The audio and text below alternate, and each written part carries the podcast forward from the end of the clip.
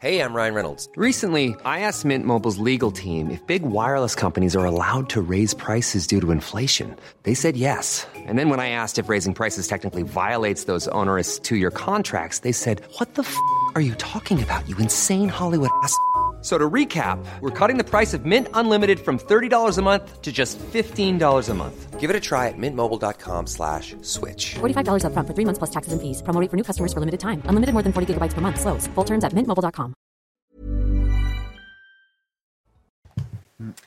CNews, il est 5h58. Merci d'avoir choisi CNews. Gros programme encore aujourd'hui. Beaucoup d'informations, beaucoup de, euh, de thèmes qu'on va débattre dont on va débattre et euh, d'informations qu'on va vous donner. Déjà, à commencer par la grande pagaille, la grande débrouille dans l'organisation de Noël de centaines de milliers de familles à cause de la grève SNCF. C'est compliqué, c'est certainement euh, compliqué chez vous. Quelles sont les, les alternatives? Reportage à suivre. Un collégien de 13 ans qui envoie des vidéos islamistes à ses camarades. Ça se passe dans un collège à Viry-Châtillon. Les détails dans ce journal. Volodymyr Zelensky est à Washington. Le président ukrainien a obtenu des missiles patriotes. Elisabeth Guedel est sur place. Si vous avez commencé à faire vos courses pour le repas de Noël, vous vous en êtes sans doute aperçu. Les prix ont sacrément augmenté. On est allé dans une boulangerie-pâtisserie. La grève à la SNCF. Bus, covoiturage, avion, les voyageurs cherchent des alternatives. Seuls deux TGV sur cinq vont circuler samedi et dimanche, hein, Audrey. 200 000 personnes sont donc impactées par ce mouvement social. Tous sont contraints de trouver une autre solution pour ne pas passer à les fêtes loin de leur euh, famille. Mais vous allez le voir, c'est loin d'être facile. Regardez ce reportage de Valentine Leboeuf. Louer une voiture, prendre l'avion ou un covoiturage.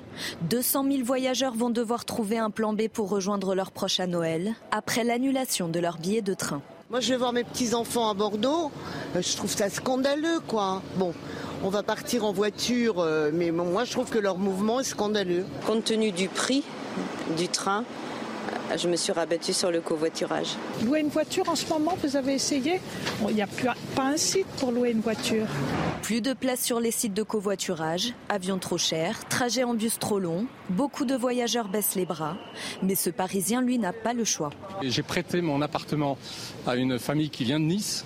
Et donc eux, il n'y a pas de problème, ils sont, ils sont là, donc euh, je ne peux même plus rentrer chez moi pendant les, pendant les vacances. La SNCF a promis un remboursement de 200% des billets de train, pas suffisant pour remonter le moral des clients. Ça a été déjà bien compliqué les deux dernières années à cause du Covid. Là, on pouvait enfin fêter Noël à peu près tranquille ou ben non. Les conducteurs, les contrôleurs sont quand même pas les plus malheureux des salariés. Hein. Les agents commerciaux réclament une hausse de leur salaire. Mais la SNCF l'affirme, leur rémunération a déjà été revalorisée de 12% en deux ans. Voilà, les plans B, c'est assez euh, compliqué en ce moment. C'est le sujet de discussion numéro un dans les, euh, dans les familles. Les voyageurs seront remboursés intégralement. Hein. Oui, ils recevront un, bon d'achat égal à deux fois le prix initial du euh, billet. Les voyageurs ne payeront pas la différence sur le prix donc du second billet. Ils recevront donc ce bon d'achat à deux fois le, prix initial. Alors, Soyez là à 8h moins le quart hein, à propos de plan de remplacement. On sera avec Marie Reboul, porte-parole de Getaround. C'est euh, une entreprise et une application de partage de véhicules. On peut louer des véhicules de particuliers. Gauthier Lebret, Gauthier, euh, le gouvernement semble complètement dépassé par la situation. Hein. Oui, ils ont beau euh, taper euh, du poing sur la table. Effectivement, Olivier Véran a dit hier à Noël, on ne fait pas grève, on fait la trêve. Ils n'ont pas de prise sur les grévistes du côté de l'exécutif. Le droit de grève est constitutionnel. Ils ne peuvent rien faire, c'est ce qu'ils nous répondent. Ensuite, ils n'ont pas anticipé ce mouvement, tout comme la direction d'ailleurs de la SNCF. Clément Beaune, le ministre des Transports, promettait il y a quelques jours que l'essentiel du service serait assuré à Noël. On voit bien que ce n'est pas le cas. Il faut dire que c'est une nouvelle forme de grève, puisque ça part d'un groupe Facebook façon euh, euh, Gilets jaunes, groupe Facebook qui réunit plus de 3500 euh, contrôleurs. Même les syndicats sont dépassés dans, cette histoire. Alors pour le ministre des Transports qui doit prendre justement la parole ce matin, il est encore temps pour les contrôleurs, dit-il, de faire le choix de la responsabilité et de ne pas pénaliser les Français. On a le droit de croire au Père Noël, c'est la saison. Mais sur ce dossier, comme sur celui eh bien, de la RATP, c'est une véritable honte hein, ce qui se passe à la RATP. Il n'y a pas de train aux heures de pointe. Il faut attendre parfois une dizaine de minutes. Le gouvernement prouve une certaine forme d'impuissance. On a comme l'impression qu'il n'y a personne aux manettes. À Viry-Châtillon, un collégien de 13 ans est poursuivi pour avoir, via les réseaux sociaux, partagé avec des camarades de classe des vidéos à caractère terroriste, des images faisant notamment l'apologie de l'État islamique. Selon une source policière, l'adolescent mis en cause est scolarisé eh, au collège Olivier de Serre. Hein. Le collégien a été placé sous contrôle judiciaire. Le détail avec Mathieu Rio.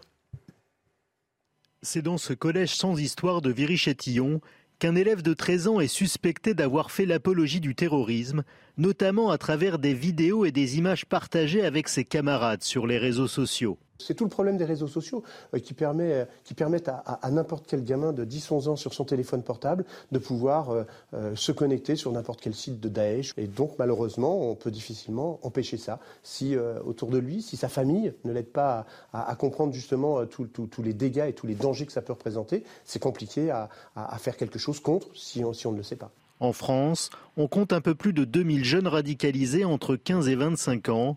Une radicalisation qui s'effectue en plusieurs étapes, détaille ce psychanalyste. L'adolescence est une période où on remet tout en question. On remet en question euh, ses valeurs, idéologiques, religieuses, parentales. La première phase, c'est une coupure nette de la relation avec ses parents. Par la suite, deuxième phase, euh, c'est un engagement inconditionnel à travers des fanatiques. Et puis la troisième phase, qui est la plus dangereuse, c'est le passage à l'acte. Selon le parquet d'Evry, le procès du collégien de Viry-Châtillon doit se tenir le 18 janvier prochain. En attendant, il est visé par une mesure d'éducation provisoire. La justice demande à la mairie de Perpignan de retirer sa crèche. C'est le tribunal administratif de Montpellier qui a pris cette décision il avait été euh, saisi par la Ligue des droits de l'homme. Le P-Serbe, crèche en catalan installé dans un patio de l'hôtel de ville, est considéré non conforme à la laïcité. Le maire RN de la ville, Louis Alliot, dispose de 24 heures pour appliquer la décision. Il affirme dans un communiqué, vous le voyez, qu'il s'agit d'un obstacle à l'expression des traditions. L'inflation, combien va coûter la bûche de Noël cette année? Les prix augmentent, forcément le prix du beurre augmente, le prix des composants euh, et des matières premières euh, qui composent la bûche de Noël augmente, donc le prix de la bûche augmente. Hein. Exactement. Les explications d'Amina Tadem. Cette année, il faudra bien savourer sa bûche de Noël, car elle vous coûtera certainement un peu plus cher. Une situation inédite et pour cause, le prix de tous ces ingrédients ont fortement augmenté. On voit que le beurre a 70% d'augmentation. On a eu le sucre 50, les œufs à cause de la grippe aviaire. Et en fait, toutes les matières premières ont augmenté vraiment avec euh, quelque chose qui est à 10, 20, voire 50%. Pour faire face à cette hausse du coût des matières premières, ce pâtissier boulanger n'a pas eu d'autre choix que d'augmenter les prix de vente. Tout a pris 5% parce que bah, on n'a pas le choix. Si on veut, si on veut continuer à, pouvoir travailler euh, sereinement et, espérer euh, continuer. Autre difficulté rencontrée par ces artisans, la facture d'électricité. Les boulangers ont paniqué avec des factures x 5, 6 ou 7. Donc il y a eu des aides qui ont été euh, mises en place. On aura, comme c'est le cas dans cette boulangerie, avoir 40 à 50% euh, d'abattement sur la facture. Pour tenir le coup, les artisans comptent sur la fidélité de leurs clients cette fin d'année. Pour rappel, les ventes de bûches représentent environ 30% du chiffre d'affaires de l'année pour les pâtissiers. Bon, ça donne faim. Hein. Et dans une heure, on sera chez un, chez un boucher. Ça peut-être un petit peu tôt pour être chez le boucher, mais on aura des informations sur les prix, notamment le prix du foie gras, le prix des viandes. Euh, 7h15. L'actualité internationale est cette visite de Volodymyr Zelensky cette nuit à, Washington, visite qui a été annoncée vraiment au dernier moment. Euh, le président ukrainien et euh, Joe Biden ont annoncé euh, dans une conférence de presse commune hier soir plusieurs informations. Notamment, Joe Biden a, promis de continuer à renforcer la capacité de l'Ukraine à se défendre, notamment grâce à un système de défense antiaérienne patriote. Nous resterons à vos côtés aussi longtemps qu'il le faudra, a dit Joe Biden. Hein. Joe Biden qui s'est euh, par ailleurs dit pas du tout inquiet pour euh, la solidité de l'alliance euh, occidentale face à l'invasion russe. Écoutez, il a ensuite remercié, il a été ensuite remercié par le président ukrainien. Aujourd'hui, j'annonce le contenu de notre prochaine aide à la sécurité en Ukraine, un programme d'1,85 milliard de dollars. Cela comprend les transferts directs d'équipements dont l'Ukraine a besoin, ainsi que les contrats de fourniture de munitions dont l'Ukraine aura besoin dans les mois à venir pour son artillerie, ses chars et ses lance-roquettes. En plus de ces nouvelles capacités, comme les munitions aériennes de précision, l'ensemble comprendra une batterie de missiles patriotes qui formera les forces ukrainiennes à opérer dans le cadre des efforts continus visant à renforcer la défense aérienne de l'Ukraine. Cela pourrait prendre un certain temps pour compléter la formation nécessaire, mais la batterie Patriot sera un autre atout essentiel pour l'Ukraine alors qu'elle se défend contre l'agression russe.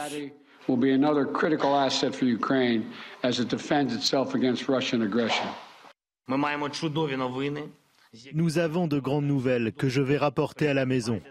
Aujourd'hui, le président Biden a annoncé un nouveau paquet de soutien militaire de près de 2 milliards de dollars et l'élément le plus fort de ce paquet est le système Patriot. Alors que faut-il retenir de cette visite? Elisabeth Guedel est aux États-Unis pour CNews. Cette visite de quelques heures organisée dans le plus grand secret a commencé pour Volodymyr Zelensky par un accueil très chaleureux par le couple Biden à la Maison-Blanche. On a vu le président américain poser plusieurs fois sa main sur l'épaule de son homologue ukrainien. Les deux dirigeants ont ensuite discuté durant plus de deux heures dans le bureau ovale avant une conférence de presse conjointe au cours de laquelle Joe Biden a confirmé une nouvelle aide de 2 milliards de dollars à Kiev, dont la livraison des missiles patriotes. Nous sommes à vos côtés, nous le resterons aussi longtemps qu'il le faudra, a assuré euh, Joe Biden. Volodymyr Zelensky s'est ensuite rendu au Capitole pour convaincre le Congrès, qui basculera pour moitié dans le camp des républicains à partir de janvier, eh bien de continuer à soutenir massivement euh, l'Ukraine. Il a remercié d'ailleurs sous les ovations des parlementaires l'adoption euh, prochaine d'une nouvelle enveloppe de 45 milliards de dollars. Votre argent n'est pas de la charité, a-t-il dit, c'est un investissement dans la sécurité nationale et dans la démocratie démocratie. Mission accomplie donc pour Volodymyr Zelensky qui repart avec l'assurance que les États-Unis continueront à soutenir son pays, au moins pour quelques mois. Voilà, et de retour de Jordanie, Emmanuel Macron a accordé euh, un entretien au quotidien Le Monde. Le chef de l'État revendique une stratégie de défense absolue de l'Ukraine tout en se projetant sur les conditions de négociation de la fin du, du conflit. À la fin, il faudra mettre tout le monde autour de la table, et donc tous les Européens, les Occidentaux qui me donnent des leçons de morale m'expliquent avec qui ils se mettront autour de la table. En clair, il faudra parler à Poutine. C'est ça que dit euh, Emmanuel Macron. Euh, moi, je n'ai pas envie que ce soit les Chinois et les Turcs seuls qui négocient le jour d'après. La pénurie de médicaments, on en parle ce matin, elle continue dans les pharmacies, Audrey. Hein. En cause des problèmes d'approvisionnement et un mouvement euh, social chez le euh, géant pharmaceutique Sanofi. Ces tensions touchent particulièrement le paracétamol, antidouleur omniprésent dans nos armoires à pharmacie, et l'amoxicilline, l'antibiotique le plus prescrit en France. Une situation qui commence à inquiéter les clients. Dorine Jarnias, Léo Marcheguet et le récit de Vincent Farandès. Sur les étagères de cette pharmacie parisienne, certains médicaments commencent à manquer. On a essayé d'étaler pour cacher la misère. Bah, vous voyez, ces rayons normalement sont pleins. Là, on a tout étalé. Selon Yorick Berger, pharmacien, ce sont les médicaments les plus demandés qui sont touchés. Paracétamol, doliprane, efferalgan et, euh, et les antibiotiques de première action, première ligne, donc euh, les fameuses pénicillines, l'amoxicilline et notamment les dosages pour euh, les enfants. Donc c'est ce qui est dramatique. Une pénurie qui commence à inquiéter les clients. J'étais euh, malade comme un chien. Aujourd'hui, ça va un peu, mais j'ai vraiment besoin du sirop, mais j'ai pas pu l'avoir. Il n'y a pas de suppositoire de paracétamol en 200 mg pour mon petit-fils, ni son antibiotique, qui est l'amoxicilline. De leur côté, les officines sont obligées d'appliquer le système D. Entre confrères, on essaye de se dépanner euh, pour que quand il y en a un qui reçoit, ben, il donne un petit peu de son stock à l'autre. Et on passe beaucoup de temps à, à demander ces produits-là, enfin à les rechercher, plutôt qu'à être à côté de nos patients. C'est ça le problème. Si la situation venait à durer, ce pharmacien craint de devoir recourir à la vente à l'unité. Allez, le sport, tout de suite, avec Messi qui pourrait prolonger son contrat au Paris Saint-Germain. C'est ce qu'annonce le Parisien ce matin. Et hop, France par brise. En cas de bris de glace, du coup, vous êtes à l'heure pour votre programme avec France par brise et son prêt de véhicule. Attention, information urgente, le Parisien annonce que Lionel Messi reste au Paris Saint-Germain. Accord de principe. Le nouveau champion du monde a donné euh, donc son accord pour porter les couleurs du PSG pour la saison 2023-2024. Euh, la légende du foot n'a pas encore euh, signé. La durée précise et le montant du contrat devraient être fixés au retour de vacances de l'Argentin. Et hop, France par brise. Malgré votre bris de glace, du coup, vous étiez à l'heure pour votre programme avec France par brise et son prêt de véhicule.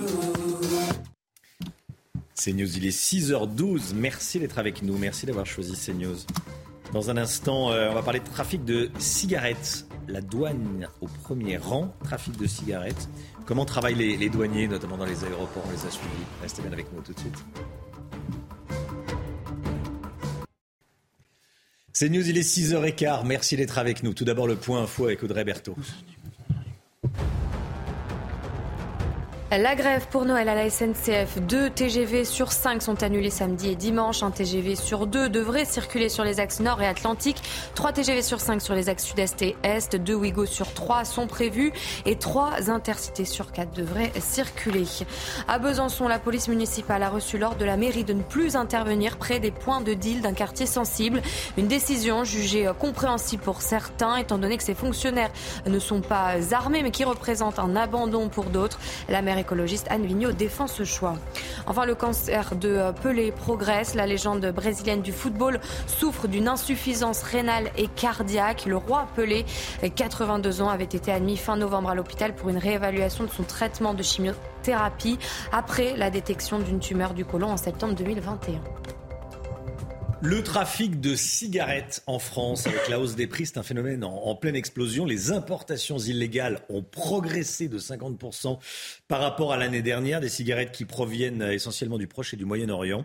Et dans la lutte contre ce trafic, évidemment, les douanes sont au premier rang et jouent un rôle essentiel. Hein. À l'aéroport de Paris-Orly, elles contrôlent chaque jour des milliers de passagers afin de ne rien laisser passer. Thibault Marcheteau. Vous avez rien à déclarer à la douane? Des contrôles comme celui-ci, la douane de l'aéroport d'Orly en réalise quotidiennement.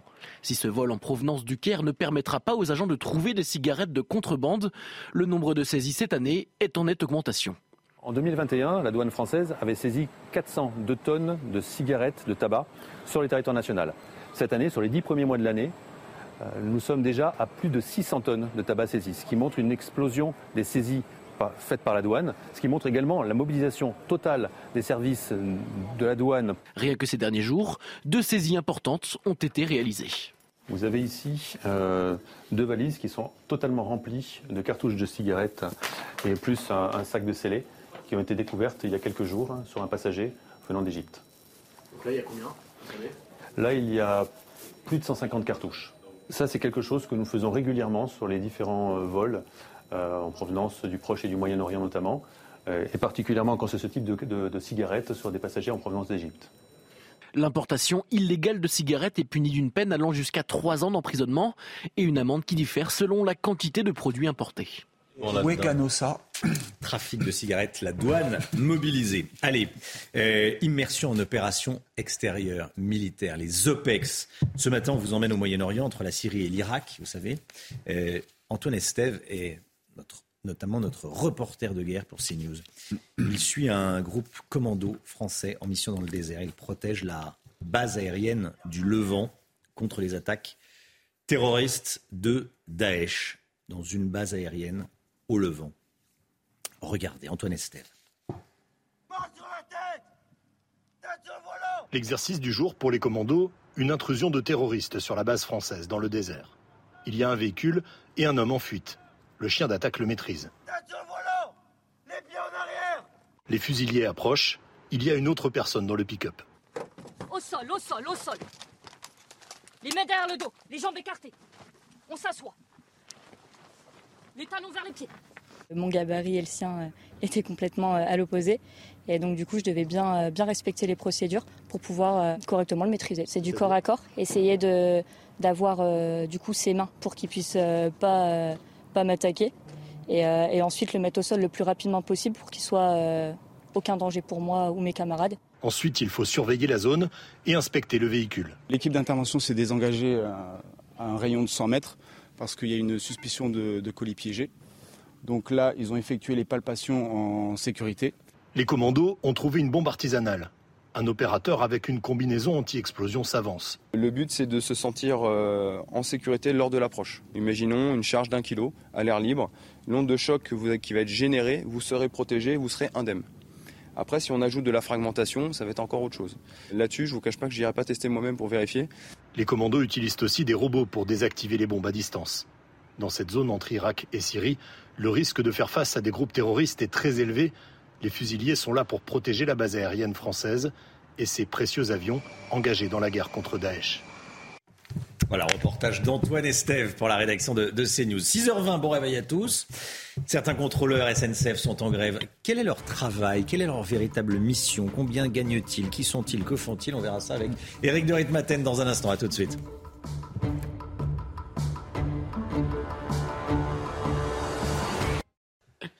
L'économie avec vous, Eric de Ritmaten. On va revenir sur le conflit à la SNCF. Plus dur que prévu. Un conflit lancé par les contrôleurs. On a envie de savoir qui sont ces contrôleurs.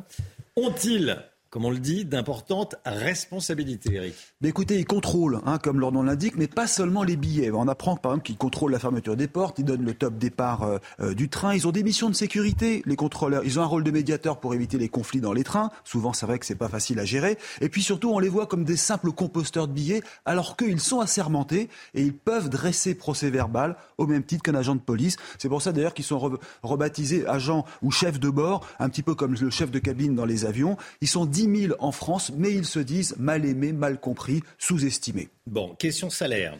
Alors ils là, se plaignent d'être sous-payés, c'est vrai ou pas? Alors selon eux, oui. Selon la SNCF, non. Ils ont quand même obtenu 12% de hausse de salaire en l'espace de deux ans, si on comprend les futures, les futures hausses à venir en 2023. Donc c'est plus que l'inflation. Euh, un contrôleur de la SNCF qui a 20 ans d'ancienneté, il gagne 28 000 euros, 28 800 bruts par an. Ça fait 1800 nets. Bon, à vous de juger. Mais il a beaucoup de primes. On apprend qu'il y a des primes pour les déplacements quand on commence tôt, quand on finit tard, quand on passe la nuit dehors. Il y a les avantages des régimes spéciaux. Vous savez, on peut partir à 52 ans ou 57 ans. Il y a des billets gratuits pour la famille, le fameux passe Carmillon que les contrôleurs connaissent bien. Vous avez aussi euh, l'emploi à vie, il n'y a pas de licenciement, il y a une mutuelle avec l'assurance santé, pratiquement des soins euh, gratuits. Voilà, bon, ça fait beaucoup d'avantages, mais c'est vrai qu'ils sont quand même très souvent absents. Hein. ils passent deux à trois nuits euh, par semaine hors de chez eux. Souvent, ils dorment dans des foyers SNCF, ce qui n'est pas forcément drôle. Et, mais quand on regarde les, les réseaux sociaux, j'ai beaucoup regardé hier soir, ils racontent leur vie. Ils racontent que souvent c'est très long dans les trains, parfois même certains s'ennuient. Hein. Ils regardent des films pendant les trajets, ils lisent. Voilà la vie du contrôleur. Bon, on jugera. Est-ce que c'est drôle, pas drôle? En tout cas, euh, c'est une vie très variée. Hein, euh, et on va dire, allez, permettez-moi ce petit jeu de mots, c'est quand même pas le train-train quotidien comme beaucoup de gens le vivent euh, au quotidien. Merci beaucoup, Eric de Ritmaten. C'est pas le train-train quotidien. Ça veut dire quoi bah, C'est très varié. Oui, c'est très varié. C'est un vrai boulot. Oui, oui. C'est un vrai, vrai boulot. Après, c'est le principe du travail. Ah, oui, le travail, c'est compliqué. Le travail, c'est. Euh, voilà, pour beaucoup, hein, c'est pas facile. D'autres non plus. Il y a beaucoup. Oui, il y a d'autres métiers. Ils ont, voilà, le travail, c'est un peu le principe Exactement. Du, du, boulot. En tout cas, c'est, on a appris beaucoup de choses. Merci beaucoup, Eric. Allez, 6h25, le temps avec Alexandra Blanc. On commence avec la météo des neiges. Regardez. Regardez votre météo avec Samsonite Proxys. Légère, résistante, durable. Une nouvelle génération de bagages. C'est parti pour votre météo des neiges. Attention, risque d'avalanche marqué sur la plupart des massifs? Niveau 3 pour Saint-Jean d'Arvès, 1 degré en haut de la station, 2 degrés en bas de la station avec de la neige fraîche. Direction les Ménuires, moins 3 degrés en haut de la station, 2 degrés en bas. Les températures se radoucissent progressivement, d'où ce risque d'avalanche justement. Et cette fois-ci, nous partons en direction d'Avoriaz 1800 avec 0 degré en haut de la station 2 degrés en bas de la station, un risque d'avalanche également marqué et de la neige humide au programme. C'était votre météo avec Samsonite Proxys. Légère, résistante, durable. Une nouvelle génération de bagages. Météo avec beaucoup de vent sur le nord du pays, nous dira Alexandra Blanc dans quelques secondes. La météo avec BDOR. L'agence BDOR vous donne accès au marché de l'or physique. L'agence BDOR, partenaire de votre nouvelle épargne. Alexandra Duvent, notamment euh, au Havre. Hein Oui, des conditions météo qui vont se dégrader près des côtes de la Manche avec l'arrivée d'une nouvelle perturbation particulièrement active. Et donc, conséquence, on va avoir du vent, mais également euh, de la pluie finalement. Pour retrouver un temps beaucoup plus sec et beaucoup plus ensoleillé, il faudra aller dans le sud. Alors, ce matin, on retrouve un temps assez mitigé sur les régions du nord avec une nouvelle perturbation qui est arrivée. Perturbation active qui donne d'ailleurs de bonnes rafales de vent, beaucoup de vent près des côtes de la Manche ou encore en allant vers le sud de la Bretagne. Et puis le vent qui rentre également à l'intérieur des terres, notamment sur le le bassin parisien. Ça souffle fort aujourd'hui. Dans l'après-midi, eh bien, très peu d'évolution. Toujours un temps très mitigé sur le nord. De fortes pluies sont attendues entre la Bretagne et les Charentes. Et puis, regardez, toujours des averses près des côtes de la Manche ou encore en redescendant vers le centre du pays. Et puis, cette, cette perturbation qui va petit à petit se décaler en direction de l'Est, notamment entre la Bourgogne et la Franche-Comté. On retrouve en revanche, je vous disais, un temps beaucoup plus lumineux dans le sud avec du plein soleil entre les Alpes du Sud et la Côte d'Azur. Les températures température extrêmement douce une nouvelle fois. On est vraiment bien loin des moins 5, moins 10 degrés du week-end dernier. Grande douceur ce matin, 12 à Paris, 13 degrés en moyenne en allant vers le Pays Basque ou encore 10 degrés à Lyon. Et dans l'après-midi, eh bien, les températures restent toujours particulièrement élevées pour la saison. Regardez, 20 degrés à Perpignan cet après-midi, température digne d'un mois de mai. Vous aurez localement 17 degrés le long de la Garonne, 15 degrés à Limoges ou encore à Clermont-Ferrand et 14 degrés à Paris. C'est un Noël au balcon cette année, avec néanmoins de la grisaille sur les régions du Nord et tout un défilé de perturbations vendredi, samedi et dimanche, avec la douceur qui se maintient. Ça fait 12 ans qu'on n'a pas eu de neige pour Noël. La météo avec BDOR. L'agence BDOR vous donne accès au marché de l'or physique. L'agence BDOR, partenaire de votre nouvelle épargne. CNews, bienvenue à tous. Merci d'être avec nous. Merci d'avoir choisi CNews à la une ce matin. Cette consigne difficilement compréhensible euh, prise par la mairie écologiste de Besançon.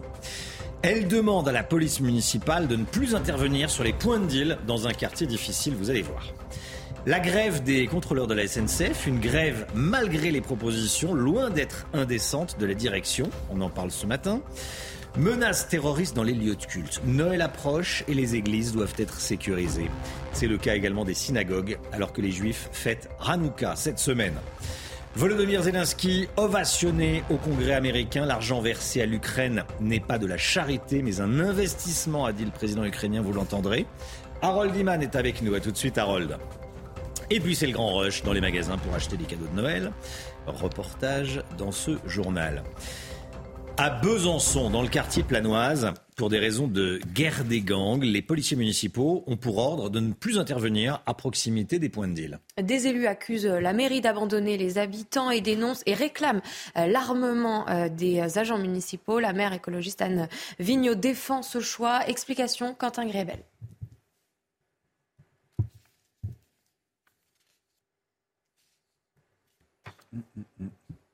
Ne pas intervenir près des points de deal, c'est l'ordre qu'a reçu la police municipale de Besançon à Planoise, un quartier en proie à une série de violences entre bandes rivales.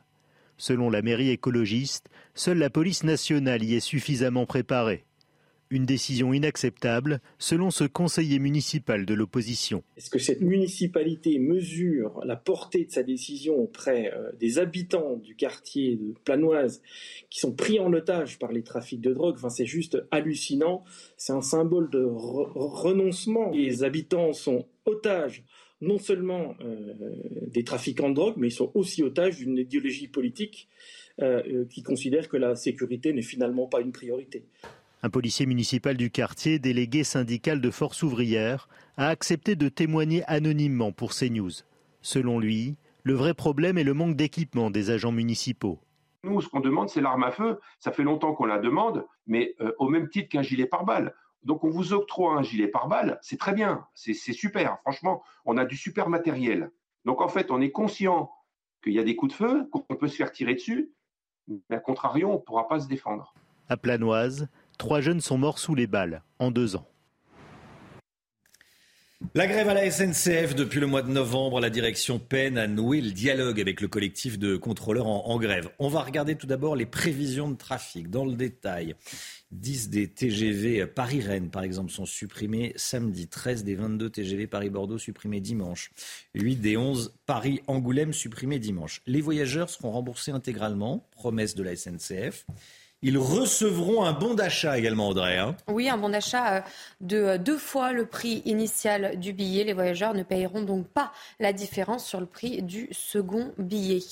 La compagnie euh, ferroviaire a d'ailleurs proposé plusieurs mesures, vous le disiez, en faveur de ses employés. Alors quelles sont-elles? Les détails de Valentine Leboeuf. Ils veulent une meilleure reconnaissance de leur métier. Les grévistes réclament une hausse de 10% de leur salaire et reprochent à leur employeur de ne pas les écouter. La SNCF se défend à coups de chiffres. Une augmentation de la prime de travail de 600 euros par an avec une partie intégrée au salaire en 2024. C'est ce qui a été proposé le 8 décembre à l'issue d'une réunion avec collectifs et syndicats. Une indemnité supplémentaire de 600 euros bruts par an a également été promise, insuffisant pour certains syndicats. La SNCF rappelle aussi qu'elle a augmenté les salaires de tous ses employés de 12% en deux ans, une augmentation alignée sur l'inflation selon la compagnie. D'après le syndicat ferroviaire UNSA, le salaire fixe d'un contrôleur avec 22 ans d'ancienneté s'élève à 1864 euros par mois, auquel s'ajoute une prime de 425 euros, soit un revenu mensuel brut de près de 2300 euros. Ce week-end, le trafic sera perturbé sur l'ensemble du territoire. Un train sur trois devrait être annulé vendredi et deux trains sur cinq samedi et dimanche. C'est net. 600 euros de prime, plus 600 euros de prime, euh, plus 5,9% euh, proposé pour 2023, ça ferait 12% sur, euh, sur deux ans. on peut toujours débattre et tout négocier, mais à dire que c'est pas insultant ce que propose la direction de la SNCF, Eric de Ritmaten. Hein non, tout à fait. Hein. Ils ont pris des devants plus à la mm. SNCF. Il ne faut pas oublier qu'à la SNCF, les cheminots ont eu tous 6% de hausse, quel qu'il soit, et que ça coûtera 600 millions d'euros à la SNCF pour cette revalorisation. Et comme tous les matins, on vous consulte, on vous donne la parole dans la matinale. Ce matin, on vous pose cette question. Est-ce qu'il faut interdire les grèves SNCF les jours de départ en vacances? Écoutez vos réponses, c'est votre avis. Je suis euh, tout à fait pour le droit de grève d'une façon générale. Bien sûr, c'est un droit constitutionnel, mais je suis contre le fait de l'utiliser en plus de façon systématique au moment des, vacances scolaires. Ça, c'est un abus du droit. Et là, on, marche sur le droit des autres et des familles de se retrouver. Une interdiction, euh, pas nécessairement, il faut quand même prendre en compte euh, les revendications. Interdire, moi je suis pas contre, mais ça, ça sera jamais possible. Bien sûr, interdiction du droit de grève, absolument. Et surtout pour les départs en vacances. Il y a des mamies qui attendent les petits-enfants et tout pour les fêtes et tout, qu'est-ce qu'ils vont faire? Voilà, chacun a son, euh, son avis. Est-ce qu'il faut ou pas interdire le droit de grève les, les jours de départ en vacances? Je sais que ça vous fait réagir. La menace terroriste, elle est toujours là, bien malheureusement. À l'approche des euh, fêtes de Noël, le ministre de l'Intérieur, Gérald Darmanin, a demandé au préfet de renforcer la présence des forces de l'ordre aux abords des, euh, églises pour euh, la messe de Noël de samedi soir et de, dimanche, le jour de, Noël. Et puis en ce moment, dans la communauté juive, chez les juifs, c'est Hanouka. Donc renforcement également de la sécurité autour des synagogues. Michael Chailloux a suivi une patrouille sentinelle dans les rues de Nantes. La patrouille Sentinelle se compose de 8 militaires du 8e RPIMA de Castres. En cette fin décembre, la prévention antiterroriste, qui est le cœur d'action de Sentinelle, prend une tonalité particulière. En ces périodes de fin d'année, un, effort est porté sur les différents lieux de culte euh, de la ville. Après, on procède toujours de la même manière, c'est-à-dire de manière aléatoire et mobile. Quatre églises, une basilique, une grande mosquée et une synagogue sont particulièrement surveillées ici à Nantes.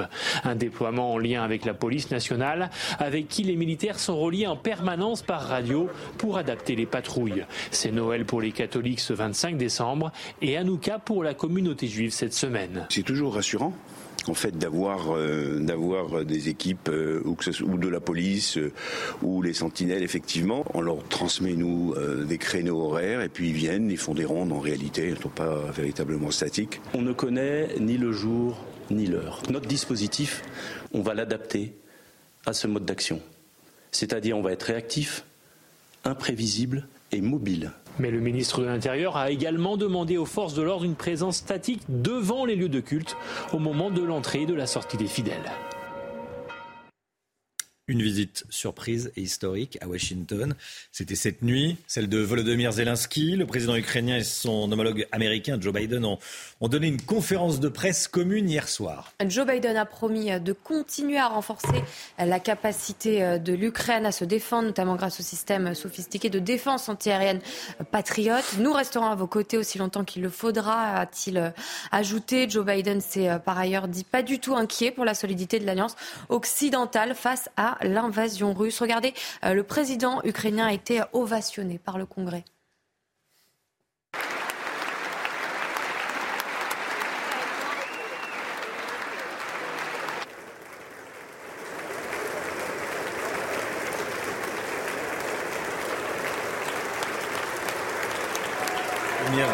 Zelensky qui a grandement remercié le Congrès pour leur investissement dans la dans la sécurité euh, nationale et la démocratie. Écoutez. L'aide financière est également d'une importance capitale. Et je voudrais vous remercier. Merci, merci beaucoup. Merci pour les deux. Les paquets financiers que vous nous avez déjà fournis et ceux que vous pourriez être prêts à décider. Votre argent n'est pas la charité, c'est un investissement dans la sécurité mondiale et la démocratie que nous gérons de la façon la plus responsable. Harold Iman est avec nous. Bonjour Harold. Bonjour. Euh, Volodymyr Zelensky a cherché à, sécuriser, à pérenniser, j'allais dire, l'aide américaine. Oui, alors ce n'est pas aussi évident euh, hmm. qu'il y paraît, car certains élus républicains veulent examiner de plus près euh, les sommes énormes allouées à l'Ukraine, 48 milliards en 2022, euh, ou même le plafonner, de temps en temps, ils en parlent. Donc euh, ces élus se défendent d'être dubitatifs sur cette aide envers l'Ukraine, mais voilà, ils, sont quand même, ils s'appuient sur un peu d'opinion, des sondages, hein, le sondage du Chicago Council, quand même, les républicains sont beaucoup moins partants sur cette guerre que les démocrates. Juste quelques chiffres. 63% euh, des républicains sont d'accord pour céder des territoires à Vladimir Poutine. Seulement 36% des démocrates euh, accepterait l'idée de céder des territoires. On pense à la Crimée, euh, par exemple. Et puis, 55% euh, des républicains veulent envoyer davantage d'armes et 76% de démocrates. Et il y a toute une série de chiffres de ce genre. Donc, Zelensky, il a tenté de créer un électrochoc chez ses élus, un petit peu les forcer par la honte, si vous voulez, de ne pas suivre le mouvement. il y a très peu d'élus qui osent s'exprimer. Et lui, il doit aussi, Zelensky, euh, parler pour euh, son électorat à lui. Donc quand il demande davantage de batteries patriotes, euh, c'est le minimum qu'il pouvait faire en se déplaçant jusqu'aux États-Unis. Et bien sûr, tout le monde s'attend à une possible offensive russe cet hiver. Donc la demande n'est pas du tout absurde. Harold Iman, merci beaucoup Harold. regardez ce qu'a dit Emmanuel Macron. Emmanuel Macron qui s'exprime dans les colonnes du quotidien Le Monde. Il revendique une stratégie de défense absolue de l'Ukraine tout en se projetant sur les conditions de négociation de la fin du conflit. En clair, euh, c'est pas négociable. Il faut euh, défendre l'Ukraine, mais il y a un mais. À la fin, il faudra bien se mettre autour de la table. Et avec qui on négocie? On négocie avec l'ennemi. On négocie avec l'agresseur. Et euh, il faudra négocier avec Poutine. Donc voilà ce que dit Emmanuel Macron. oui. un mot. Oui, il faudrait euh, qu'il y ait une voix euh, européenne occidentale hmm. pour euh, accepter de lui parler. Et, Emmanuel Macron a toujours joué ce rôle tout en donnant beaucoup à l'Ukraine. N'oublions pas qu'à la semaine dernière, il a organisé une conférence sur l'aide à l'Ukraine ici à Paris. Lionel Messi va prolonger son contrat avec le Paris Saint-Germain. C'est pas rien, c'est une information du Parisien de ce matin. On y revient tout de suite. Et hop, France par brise. En cas de bris de glace, du coup, vous êtes à l'heure pour votre programme avec France par brise et son prêt de véhicule. Messi pourrait signer un an de plus avec le Parisien, avec le Paris Saint-Germain, le Parisien. Le nouveau champion du monde a donc donné euh, son euh, accord pour porter les couleurs du PSG pour la saison 2023-2024. La légende du foot n'a pas euh, encore signé. La durée précise et le montant du contrat devrait être fixé au retour des vacances de l'Argentin. Et hop, France par brise. Malgré votre bris de glace, du coup, vous étiez à l'heure pour votre programme avec France par brise et son prêt de véhicule. Un collégien de 13 ans, scolarisé à, Viry-Châtillon, poursuivi pour apologie du terrorisme à 13 ans. Les informations d'Amory Bucco dans un instant. Et puis on sera avec un psychiatre qui est également criminologue, Patrick Ourdet. A tout de suite. C'est News, 6h45. Bon réveil à tous. Tout d'abord le point info avec Audrey Berthaud. La grève à la SNCF, chaque voyageur dont le train a été supprimé recevra un bon d'achat équivalent à deux fois le montant du billet. Même si le billet a été échangé contre un autre, cette compensation sera accessible via un formulaire. Elle est accordée en plus du remboursement du billet à 100%. La justice interdit la crèche de la mairie de Perpignan. Le tribunal administratif de Montpellier a ordonné le retrait de cette crèche qui est considérée non conforme à la laïcité. Le maire RN de la ville, Louis Alliot, dispose de 24 heures pour appliquer la décision. Il affirme qu'il s'agit d'un obstacle à l'expression des traditions. Et puis le président ukrainien a été accueilli par son homologue américain. Les États-Unis ont annoncé qu'ils fourniront à Kiev leur système de défense antiaérienne patriote. Volodymyr Zelensky a également affirmé que l'aide des États-Unis à son pays était un investissement dans la sécurité mondiale et pas de la charité. Un collégien de 13 ans, scolarisé dans un collège à Viry-Châtillon dans l'Essonne, collège Olivier de Serre, est poursuivi pour apologie du terrorisme. Déjà, Amaury Bucco, avec nous, service police-justice de CNews.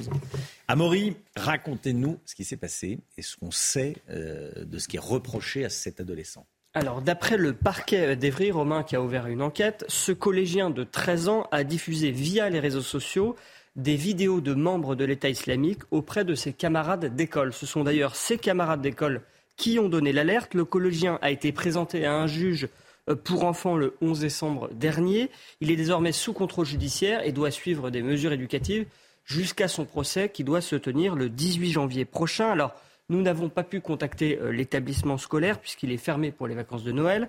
À noter que le terroriste de l'hypercachère Amédi Koulibaly avait lui aussi été scolarisé dans cette école il y a plus de 20 ans. Le collège fait par ailleurs, euh, partie du dispositif euh, d'éducation euh, prioritaire, mais selon plusieurs sources locales, le collège ne connaît pas de difficultés spécifiques et il ne fait pas particulièrement parler de lui. Merci Amaury. Patrick Ourdet, psychiatre, criminologue, merci d'être euh, en direct avec nous dans, la matinale de CNews. Bonjour. Un adolescent de 13 ans qui envoie des vidéos islamistes. Ce qui frappe évidemment, c'est euh, le très jeune âge de, de, cet individu, 13 ans. Alors, 13 ans, c'est pas étonnant.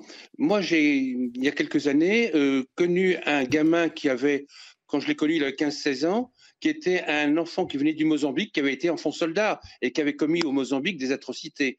Euh, il ne faut pas oublier, par exemple, qu'au Moyen Âge, l'âge de raison que tout le monde connaît, c'était 8 ans, c'est l'âge auquel un enfant pouvait être justiciable et éventuellement même condamné jusqu'à la mort.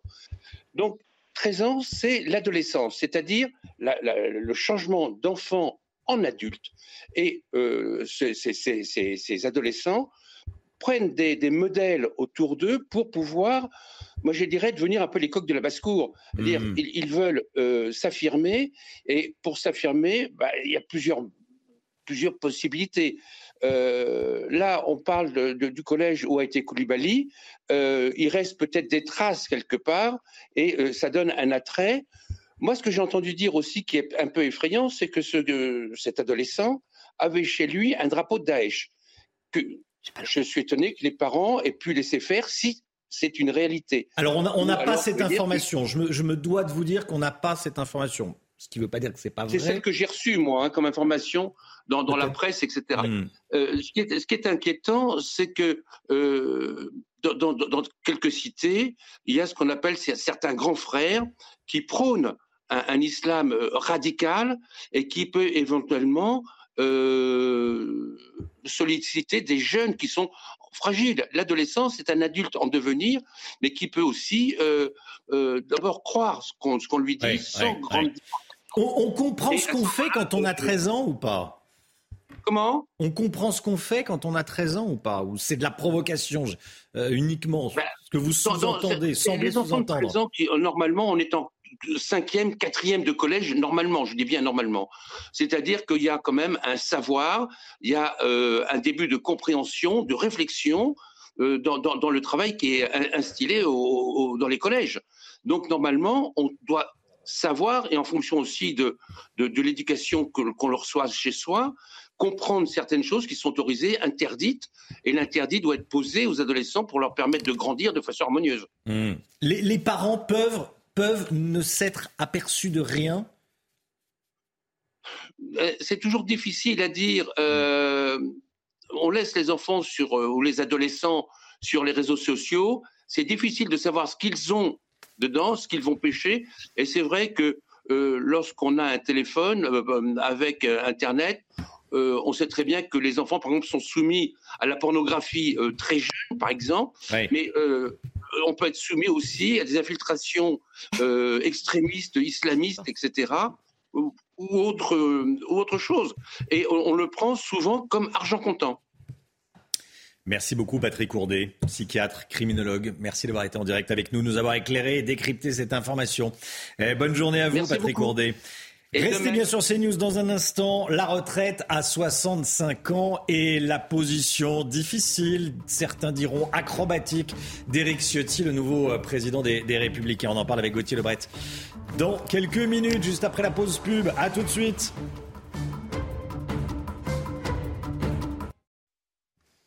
6h53, Éric Ciotti tente de rassembler sa famille politique sur la question des retraites. Le nouveau patron des Républicains a rencontré la Première ministre. Hier, Elisabeth Borne, pour tenter de trouver un compromis. Les Républicains qui ne veulent plus d'un départ à 65 ans. En tout cas, euh, euh, pas de la façon avec laquelle le gouvernement leur propose. Gauthier Lebret, c'était pourtant une proposition de Valérie Pécresse. Oui, il semble tâtonner, effectivement, les Républicains. Ils sont euh, hésitants depuis plusieurs semaines sur la question des retraites. En fait, ils sont prêts entre deux feux, soutenir une proposition, un projet de loi d'Emmanuel Macron porté par le gouvernement, ou se renier, puisque, effectivement, c'était une proposition de Valérie Pécresse. Alors en plus, ils sont divisés. Bruno Rotaillot, le patron des sénateurs, veut 64 ans. Olivier Marlex, le patron des députés, veut 63 ans. Et Aurélien Pradier, ancien euh, candidat pour prendre la présidence des Républicains, ne veut carrément pas reculer l'âge de départ légal et propose de déposer une motion de censure, même contre le gouvernement, s'il passe en force. Et je vous le rappelle encore une fois, tout ce petit monde a soutenu Valérie Pécresse qui proposait 65 ans comme le gouvernement. Mais désormais, ils trouvent ça trop brutal. C'est le mot qu'ils emploient, c'est le mot qu'a utilisé utilisé Eric Ciotti après sa réunion avec Elisabeth Borne. Je cite l'entourage d'Eric Ciotti qui me confiait hier. Pécresse était la candidate la plus libérale à la primaire. Tout le monde chez LR n'est pas sur cette ligne, on le voit. Sur ce sujet, beaucoup de positions divergent à l'origine. C'est pour ça que le groupe à l'Assemblée s'est réuni plusieurs fois en début de semaine pour trouver un compromis. Alors quel est ce compromis? C'est 63 ans d'ici 2027, c'est ce que proposent les Républicains, et 64 ans en 2032. C'est ce qu'a dit Eric euh, Ciotti à Elisabeth Borne hier. Alors le gouvernement pourrait être prêt à un compromis? Oui, pour pas utiliser hmm. le fameux 49.3 pour, euh, comme pour la réforme d'ailleurs de l'assurance chômage qui avait été euh, votée grâce aux voix des républicains. Surtout que le gouvernement ne peut utiliser que un 49.3 hormis les textes budgétaires. Alors, le gouvernement voit bien que le 49.3 pourrait arriver, donc ils ont trouvé une petite subtilité. Ils ont intégré les retraites au ce qu'on appelle, attention, écoutez bien, le PLFSS. En fait, c'est euh, un projet de loi sur la sécurité sociale qui est donc considéré comme un texte budgétaire. Et là, le gouvernement peut utiliser autant de 49.3 qu'il souhaite. Mais évidemment, ça serait une victoire si euh, le gouvernement trouve une majorité et n'utilise pas euh, de 49.3. Les républicains l'ont bien compris. Donc, ils veulent que ça soit à leurs conditions il reste des divisions chez les Républicains. Hein. Bah oui, c'est ce que je vous disais. Aurélien Pradier, il veut mm. carrément pas reculer l'âge de départ euh, légal, mais la durée de cotisation, il a même dit que 64 ans serait une ligne rouge. Il voulait déposer une motion de censure contre le gouvernement si le gouvernement faisait le choix eh bien, de passer en force pour faire tomber le gouvernement avec euh, possiblement le Rassemblement national et la NUPES. Alors, dans, ça agace l'entourage justement d'Eric Ciotti, le nouveau patron euh, des LR. Pradier veut simplement faire parler de lui. Il comprend rien au sujet et se contente de dire des banalités du style quand on commence tôt, on doit partir tôt. Merci Sherlock. Fin de citation. Vous voyez qu'on est euh, loin pour le moment de l'unité que recherche Eric Ciotti du côté des Républicains. Merci Gauthier. 8h15, Laurence Ferrari reçoit ce matin le ministre de la Santé, François Braun, invité de Laurence 8h15. Le temps tout de suite avec Alexandra Blanc. La météo avec BDOR. L'agence BDOR vous donne accès au marché de l'or physique. L'agence BDOR, partenaire de votre nouvelle épargne. Alexandra Blanc, météo agitée sur le nord, ce sera plus calme dans le sud.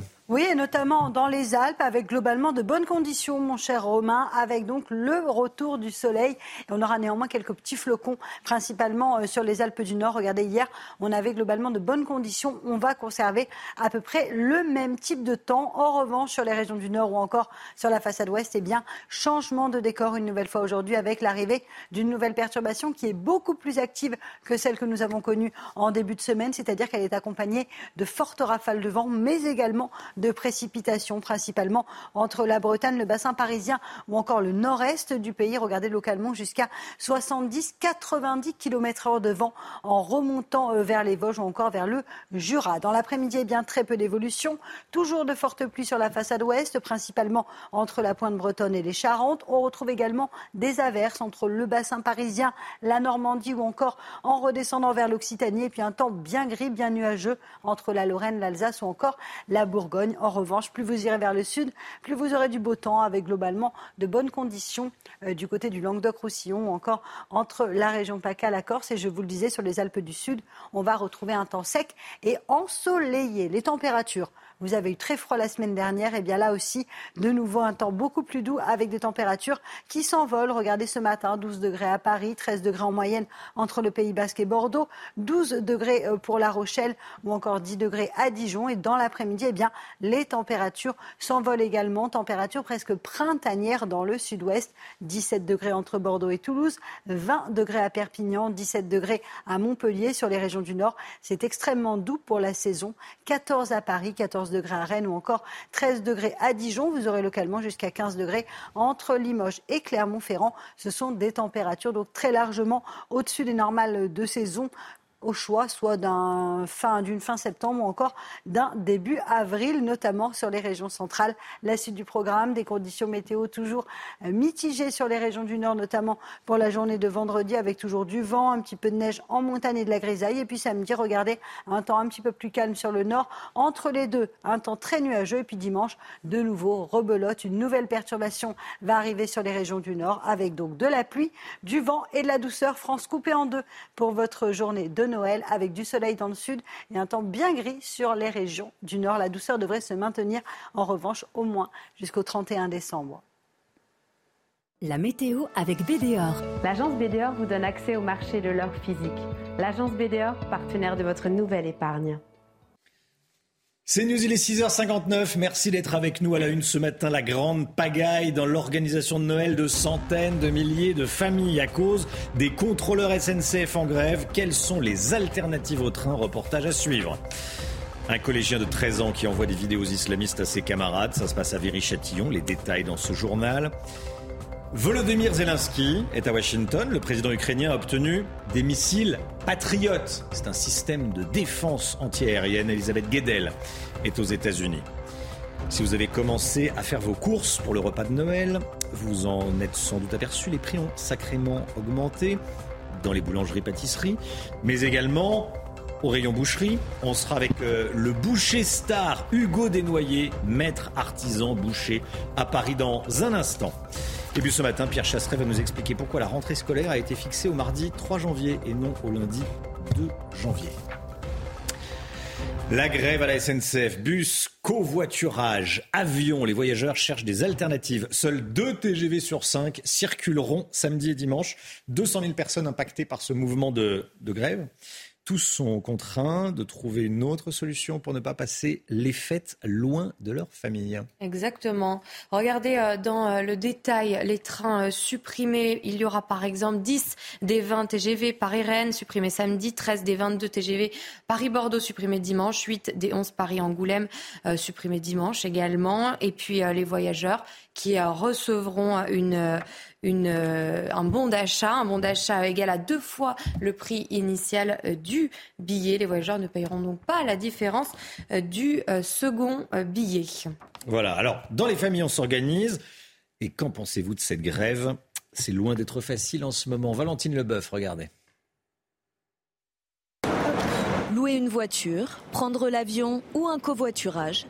200 000 voyageurs vont devoir trouver un plan B pour rejoindre leurs proches à Noël après l'annulation de leur billet de train. Moi, je vais voir mes petits-enfants à Bordeaux. Euh, je trouve ça scandaleux, quoi. Bon, on va partir en voiture, euh, mais moi, je trouve que leur mouvement est scandaleux. Compte tenu du prix du train, je me suis rabattue sur le covoiturage. Louer une voiture en ce moment, vous avez essayé Il n'y a plus, pas un site pour louer une voiture. Plus de place sur les sites de covoiturage, avions trop chers, trajets en bus trop longs, beaucoup de voyageurs baissent les bras, mais ce Parisien, lui, n'a pas le choix. J'ai prêté mon appartement à une famille qui vient de Nice. Et donc eux, il n'y a pas de problème, ils sont, là, donc euh, je ne peux même plus rentrer chez moi pendant les, pendant les vacances.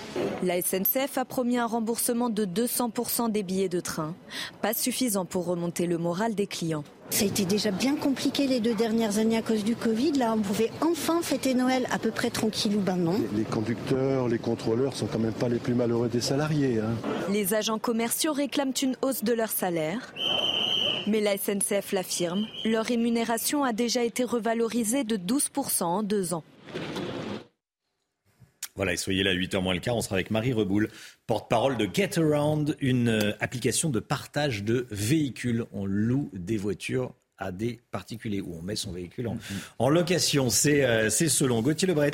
Euh, le gouvernement semble un peu dépassé par la situation. Hein. Oui, ils ont beau taper du poing sur la table, effectivement. Olivier Véran disait hier à Noël, on fait pas grève, on fait la trêve ils n'ont pas de prise en fait sur euh, les grévistes. Le droit de grève est constitutionnel, ils ne peuvent rien faire. Ensuite, ils n'ont pas anticipé euh, ce mouvement, tout comme d'ailleurs la direction euh, de la SNCF. Clément Beaune promettait il y a quelques jours à peine que l'essentiel du service serait assuré à Noël. Il faut dire que c'est une nouvelle forme de grève puisque ça part d'un groupe Facebook façon gilet jaune, groupe Facebook qui réunit plus de 3500 justement contrôleurs. Même les syndicats euh, sont dépassés dans cette histoire. Pour le ministre des Transports qui doit justement prendre la parole euh, ce matin, il est encore temps pour euh, les contrôleurs, dit-il, de faire le choix de la responsabilité et de ne pas pénaliser les Français. On a le droit de croire au Père Noël, c'est la saison. Même sur le dossier de la RATP, hein, le gouvernement semble dépassé. C'est une véritable honte d'ailleurs ce qui se passe à la RATP. Il n'y a pas de train aux heures de pointe, il faut attendre parfois une dizaine de minutes. Le gouvernement prouve donc une certaine forme d'impuissance. On a comme l'impression qu'il n'y a personne aux manettes.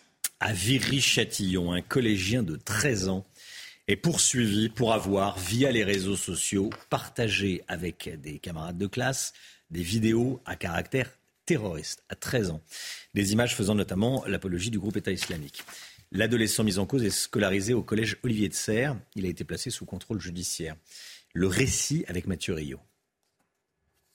C'est dans ce collège sans histoire de Viry-Châtillon qu'un élève de 13 ans est suspecté d'avoir fait l'apologie du terrorisme, notamment à travers des vidéos et des images partagées avec ses camarades sur les réseaux sociaux. C'est tout le problème des réseaux sociaux euh, qui, permet, qui, permettent à, n'importe quel gamin de 10-11 ans sur son téléphone portable de pouvoir euh, euh, se connecter sur n'importe quel site de Daesh. Et donc malheureusement, on peut difficilement empêcher ça. Si autour de lui, si sa famille ne l'aide pas à, comprendre justement tous les dégâts et tous les dangers que ça peut représenter, c'est compliqué à, faire quelque chose contre si on, si on ne le sait pas. En France, on compte un peu plus de 2000 jeunes radicalisés entre 15 et 25 ans.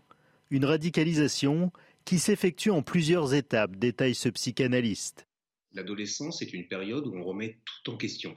On remet en question euh, ses valeurs, ses valeurs idéologiques, religieuses, parentales. La première phase, c'est une coupure nette de la relation avec ses parents. Par la suite, deuxième phase, euh, c'est un engagement inconditionnel à travers des fanatiques. Et puis la troisième phase, qui est la plus dangereuse, c'est le passage à l'acte. Selon le parquet d'Evry, le procès du collégien de Viry-Châtillon doit se tenir le 18 janvier prochain. En attendant, il est visé par une mesure d'éducation provisoire. Une visite historique à Washington, celle de Volodymyr Zelensky, le président ukrainien, et Joe Biden qui ont donné une conférence de presse commune hier soir. Le président américain a promis de continuer à renforcer la capacité de l'Ukraine à se défendre, notamment grâce au système sophistiqué de défense antiaérienne patriote. Nous resterons à vos côtés aussi longtemps qu'il le faudra, a-t-il ajouté. Joe Biden s'est fait euh, par ailleurs, euh, s'est dit pas du tout inquiet pour la solidité de l'alliance occidentale face à l'invasion russe. Écoutez, il a ensuite été euh, remercié par le président ukrainien. Aujourd'hui, j'annonce le contenu de notre prochaine aide à la sécurité en Ukraine, un programme d'1,85 milliard de dollars. Cela comprend les transferts directs d'équipements dont l'Ukraine a besoin, ainsi que les contrats de fourniture de munitions dont l'Ukraine aura besoin dans les mois à venir pour son artillerie, ses chars et ses lance-roquettes. En plus de ces nouvelles capacités, comme les munitions aériennes de précision, l'ensemble comprendra une batterie de missiles patriotes qui formera les forces ukrainiennes à opérer dans le cadre des efforts continus visant à renforcer la défense aérienne de l'Ukraine. Nous avons de grandes nouvelles que je vais rapporter à la maison. Aujourd'hui, le président Biden a annoncé un nouveau paquet de soutien militaire de près de 2 milliards de dollars et l'élément le plus fort de ce paquet est le système Patriot. Voilà, c'est l'une des grosses annonces euh, faites par euh, Joe Biden. Euh, Harold Diman avec nous, avant qu'on aille retrouver Elisabeth Guedel. Il y a ce système patriote qui a été promis, donc offert, qui va être fourni aux Ukrainiens. Oui. Système de défense antiaérienne. Oui, c'est ce Il y en aura peut-être d'autres qui vont suivre. C'est le plus avancé au monde, mais il ne recevra qu'une batterie. C'est ultra complexe. Il faut pour le moment. Douzaine de personnes euh, pour euh, euh, le manipuler hmm. et il faut qu'il soit formé pendant six mois. Donc on leur a promis une seule batterie, mais Zelensky, bien sûr, demande plusieurs batteries. Il en demande plus. Que faut-il retenir de cette visite Elisabeth Guedel est notre correspondante. Cette visite de quelques heures organisée dans le plus grand secret a commencé pour Volodymyr Zelensky par un accueil très chaleureux par le couple Biden à la Maison-Blanche. On a vu le président américain poser plusieurs fois sa main sur l'épaule de son homologue ukrainien. Les deux dirigeants ont ensuite discuté durant plus de deux heures dans le bureau ovale avant une conférence de presse conjointe au cours de laquelle Joe Biden a confirmé une nouvelle aide de 2 milliards de dollars à Kiev, dont la livraison des missiles patriotes. Nous sommes à vos côtés, nous le resterons aussi longtemps qu'il le faudra, a assuré euh, Joe Biden. Volodymyr Zelensky s'est ensuite rendu au Capitole pour convaincre le Congrès, qui basculera pour moitié dans le camp des républicains à partir de janvier, eh bien de continuer à soutenir massivement euh, l'Ukraine. Il a remercié d'ailleurs sous les ovations des parlementaires l'adoption euh, prochaine d'une nouvelle enveloppe de 45 milliards de dollars. Votre argent n'est pas de la charité, a-t-il dit, c'est un investissement dans la sécurité nationale et dans la démocratie. Mission accomplie donc pour Volodymyr Zelensky qui repart avec l'assurance que les États-Unis continueront à soutenir son pays, au moins pour quelques mois. Volodymyr Zelensky accueilli donc en, héros à Washington. Lionel Messi, bon lui il a été accueilli en, héros non pas à Washington mais à Buenos Aires. Tiens, Messi va normalement prolonger son contrat au Paris Saint-Germain selon les informations du Parisien de ce matin. On vous dit tout dans quelques secondes. Et hop, France par brise. En cas de bris de glace, du coup, vous êtes à l'heure pour votre programme avec France par brise et son prêt de véhicule. Le nouveau champion du monde a donné son accord, selon le Parisien, pour, pour porter les couleurs du PSG pour la saison 2023-2024. La légende du foot n'a pas encore euh, signé la durée précise et le montant du contrat devrait être fixé au retour des vacances de l'Argentin. Kylian Mbappé de retour sur le terrain, il a repris les entraînements avec le PSG hier. Il est vraiment là où on l'attendait pas, on l'attendait en vacances. Finalement, il est sur le terrain euh, en train de travailler avec le Paris Saint-Germain. Le prodige du euh, football aurait pu prétendre à 10 jours de repos après le mondial, mais il a préféré donc retrouver le camp des loges et ses coéquipiers. Écoutez à ce propos réaction de Christophe Galtier, entraîneur du PSG. Très heureux, euh, très heureux de le voir. Euh, Kylian a fait un grand mondial.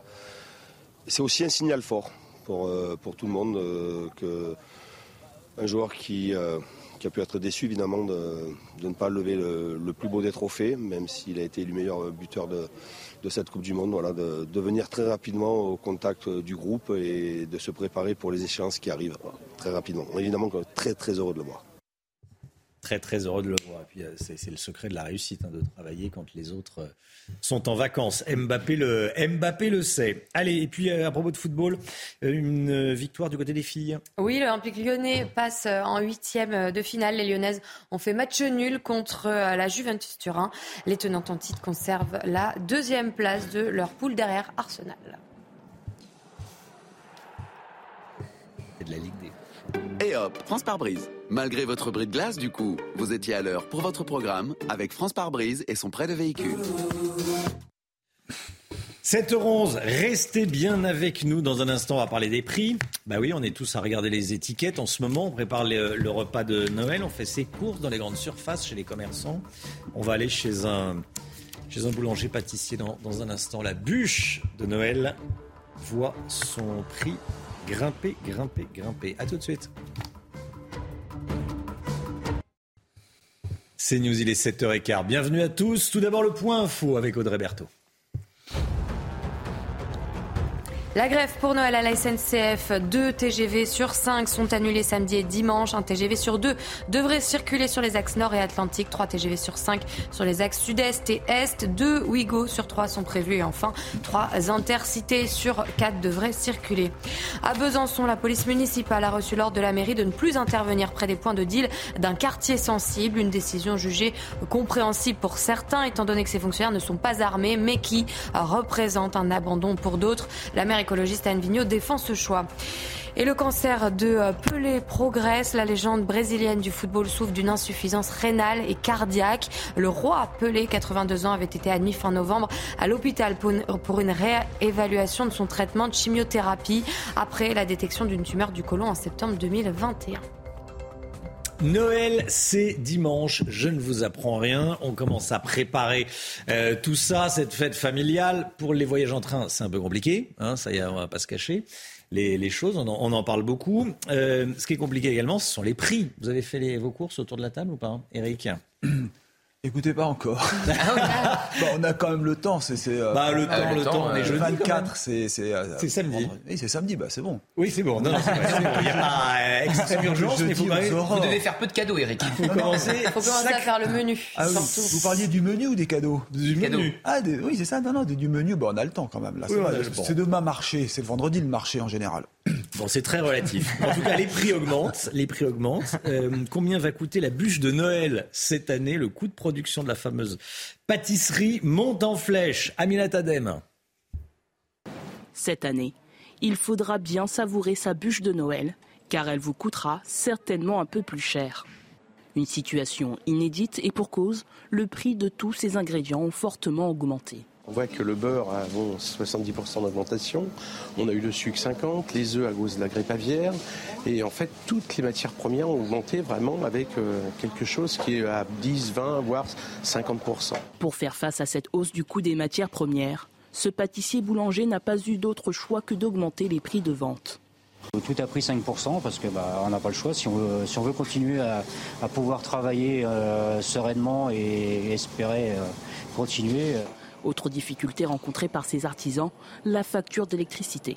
Les boulangers ont paniqué avec des factures x 5, 6 ou 7. Donc il y a eu des aides qui ont été mises en place. On aura, comme c'est le cas dans cette boulangerie, avoir 40 à 50% d'abattement sur la facture. Pour tenir le coup, les artisans comptent sur la fidélité de leurs clients en cette fin d'année.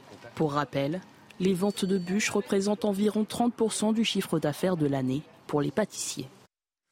Voilà, la bûche de Noël, le coût de la bûche de Noël qui explose cette année. Ce sera peut-être plus petite sur la table. Hein. Euh, L'écho avec vous, Eric de Reitmaten. On va parler du malaise des cadres. Là aussi, il y a du blues chez cette catégorie de salariés, vous nous dites. Éric de Reitmaten, vous avez lu la dernière étude de l'APEC, c'est l'Association pour l'emploi des cadres. Qu'est-ce qu'on y apprend? On apprend que les cadres ne sont pas forcément heureux. Hein. C'est pourtant une population importante en France. Alors, cette étude dit que 3 cadres sur 10, 30% donc, sont prêts à faire autre chose. Et ça, c'est vraiment surprenant. Alors, l'argument numéro un, c'est qu'ils s'estiment eux aussi insuffisamment payés. On ne parle pas des primes, parce que chez les cadres, il y a souvent des primes importantes, des bonus, mais dans la grande majorité, il n'y en a pas. Et là, eh bien, ils ont envie de gagner plus. D'ailleurs, l'étude est très claire. Le salaire mensuel de base n'a augmenté que de 2,7% par an, là où les employés, la hausse a été de 4,5%. En tout cas, c'est euh, l'étude de, de l'APEC qui le dit. Donc, ils veulent gagner plus. Mais il y a aussi une envie de reconversion qui gagne du terrain. Et sans doute, la crise du Covid y est pour beaucoup, parce qu'elle a créé le, le télétravail, ça a insufflé un vent de liberté euh, que l'on n'a pas forcément quand on est dans le bureau toute la journée. C'est l'envie aussi de se mettre au vert. On le voit avec l'immobilier des grandes banlieues qui se développe. Voilà, on est un petit peu à une mutation et les cadres, eux aussi, réclament le changement ces cadres qui ont le blues, j'allais dire, est-ce qu'ils passent à l'acte?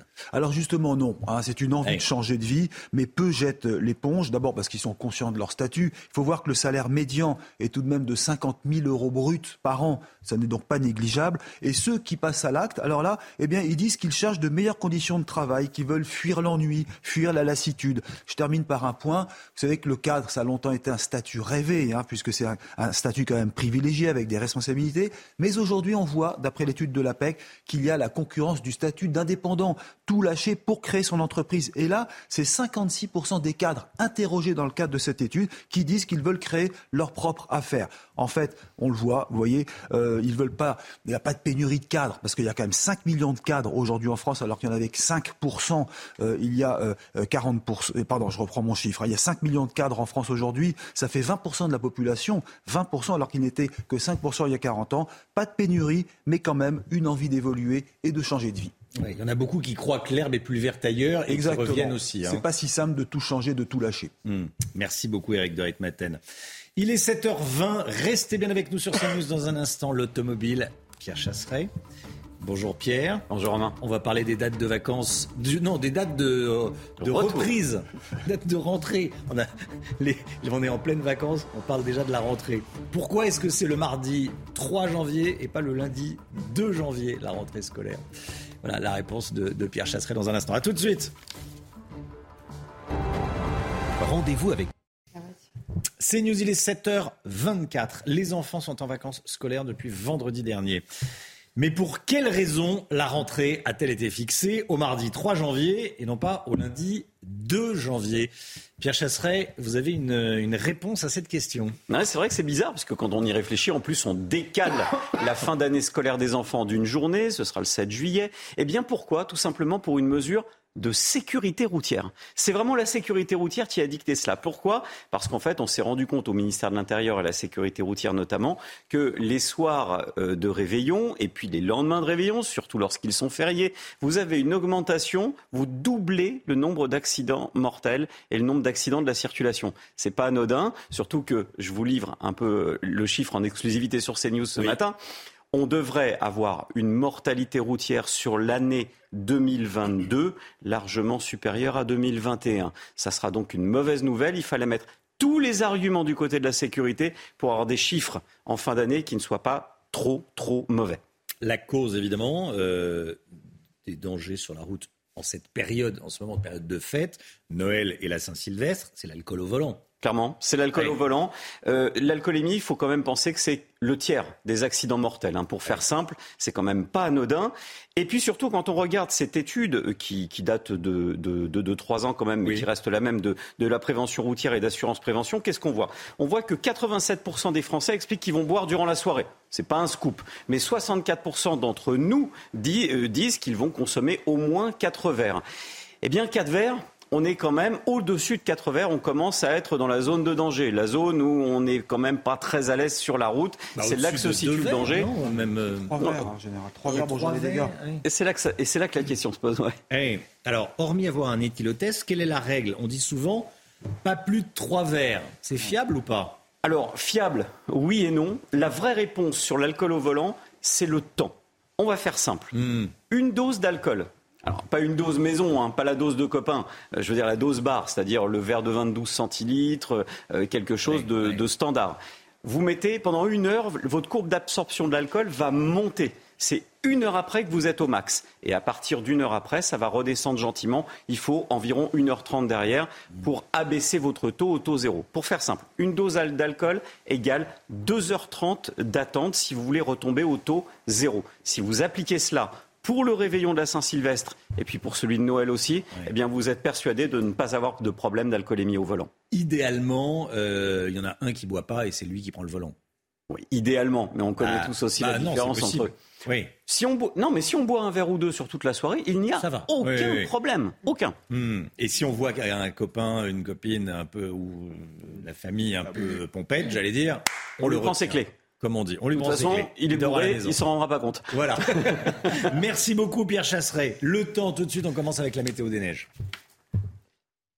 Regardez votre météo avec Samsonite Proxys. Légère, résistante, durable. Une nouvelle génération de bagages. C'est parti pour votre météo des neiges. Attention, risque d'avalanche marqué sur la plupart des massifs? Niveau 3 pour Saint-Jean-d'Arvès, 1 degré en haut de la station, 2 degrés en bas de la station avec de la neige fraîche. Direction les Ménuires, moins 3 degrés en haut de la station, 2 degrés en bas. Les températures se radoucissent progressivement, d'où ce risque d'avalanche justement.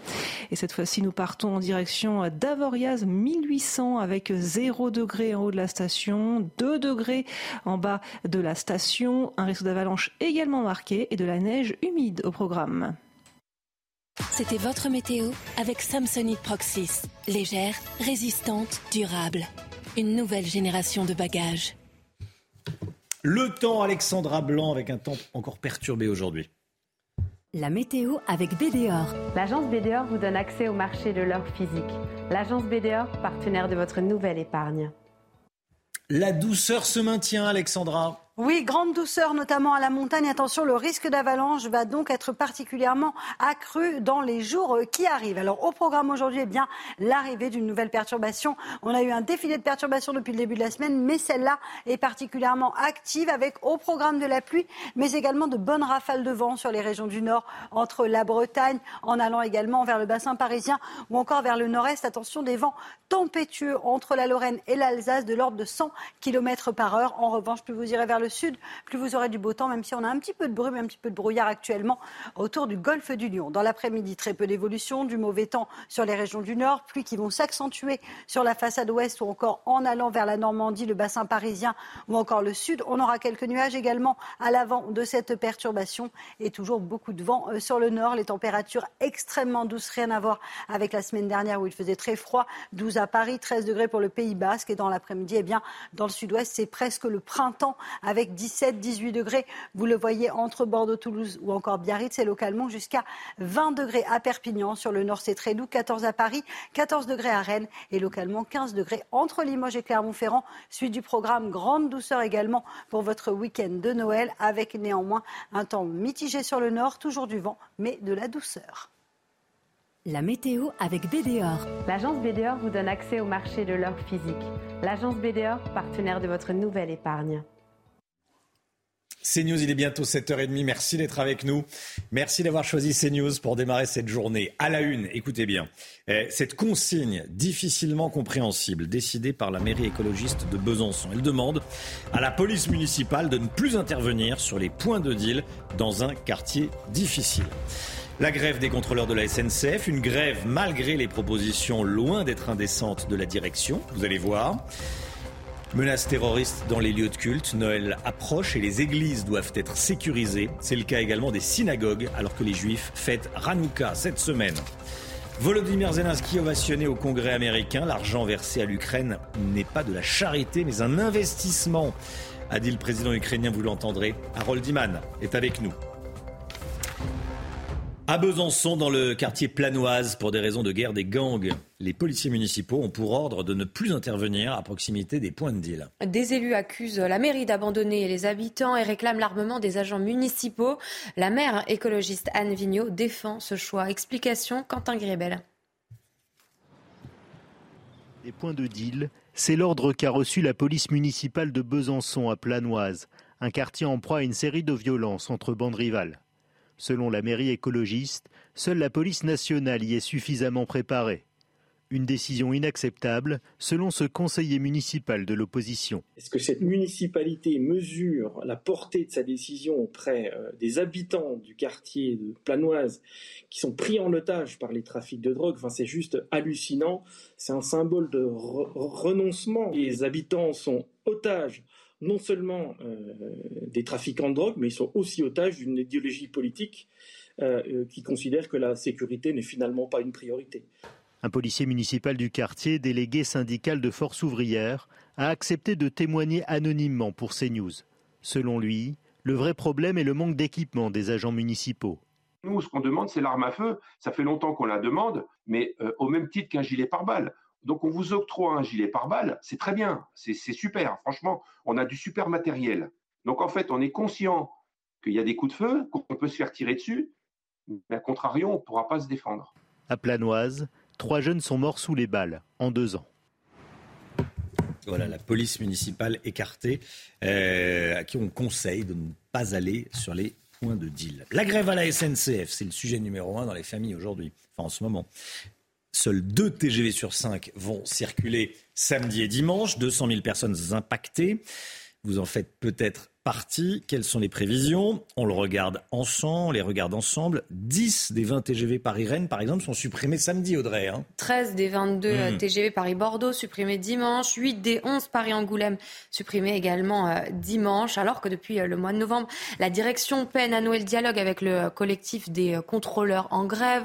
La compagnie ferroviaire a proposé euh, plusieurs mesures en faveur de ses employés. Alors quelles sont-elles? Les explications de Valentine Leboeuf. Ils veulent une meilleure reconnaissance de leur métier.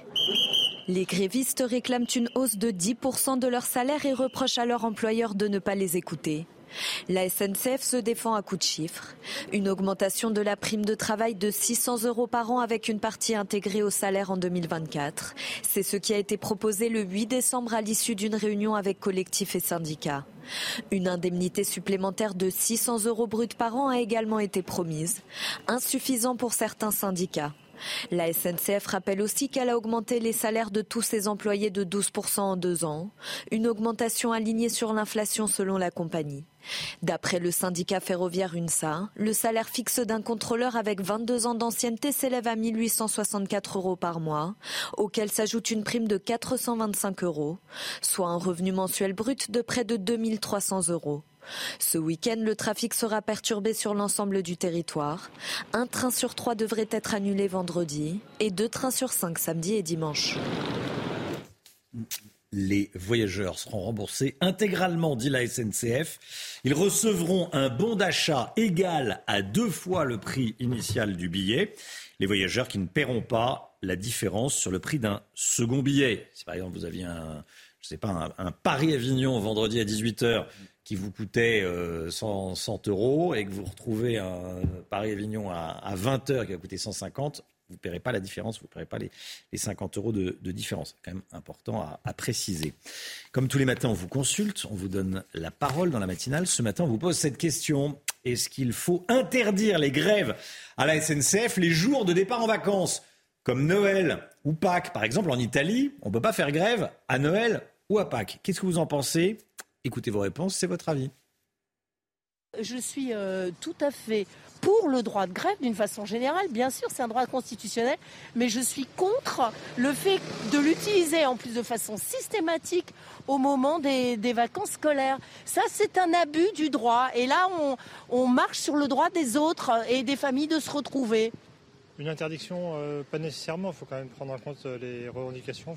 Interdire, moi je suis pas contre, mais ça ça ne sera jamais possible. Bien sûr, interdiction du droit de grève, absolument. Et surtout pour les départs en vacances. Il y a des mamies qui attendent les petits-enfants et tout pour les fêtes et tout, qu'est-ce qu'ils vont faire?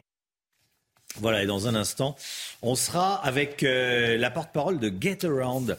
GetAround, c'est un, un, système qui permet de, enfin, une application qui permet de, de louer une voiture qui appartient à un particulier ou de mettre sa voiture en location si on est un particulier. Ça peut vous intéresser en ce moment où il y a moins de trains. La menace terroriste à l'approche des fêtes de fin d'année, le ministre de l'Intérieur, Gérald Darmanin, demande au préfet de renforcer la présence des forces de l'ordre aux abords des églises et des synagogues. En ce moment, c'est Hanouka euh, chez les juifs et dimanche, c'est Noël chez les catholiques.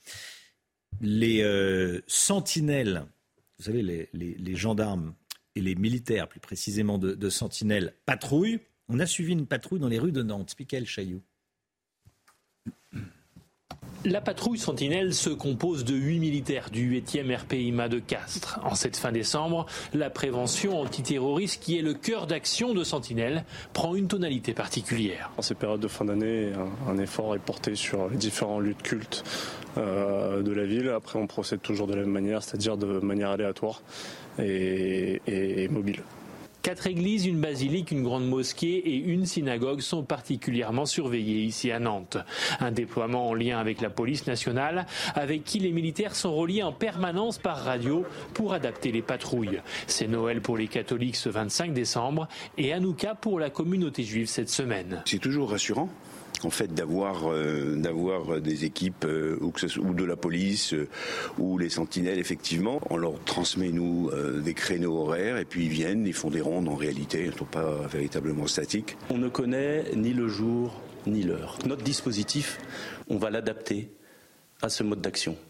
C'est-à-dire on va être réactif imprévisible et mobile mais le ministre de l'Intérieur a également demandé aux forces de l'ordre une présence statique devant les lieux de culte au moment de l'entrée et de la sortie des fidèles.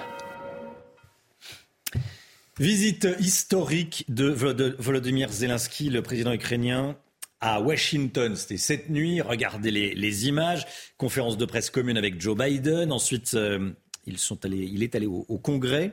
Les États-Unis vont renforcer la défense ukrainienne avec le système sophistiqué de défense antiaérienne Patriot. Là, c'est évidemment euh, à la Maison Blanche, dans le bureau ovale. Le président ukrainien qui s'est euh, ensuite rendu au Congrès et il a été ovationné. Regardez.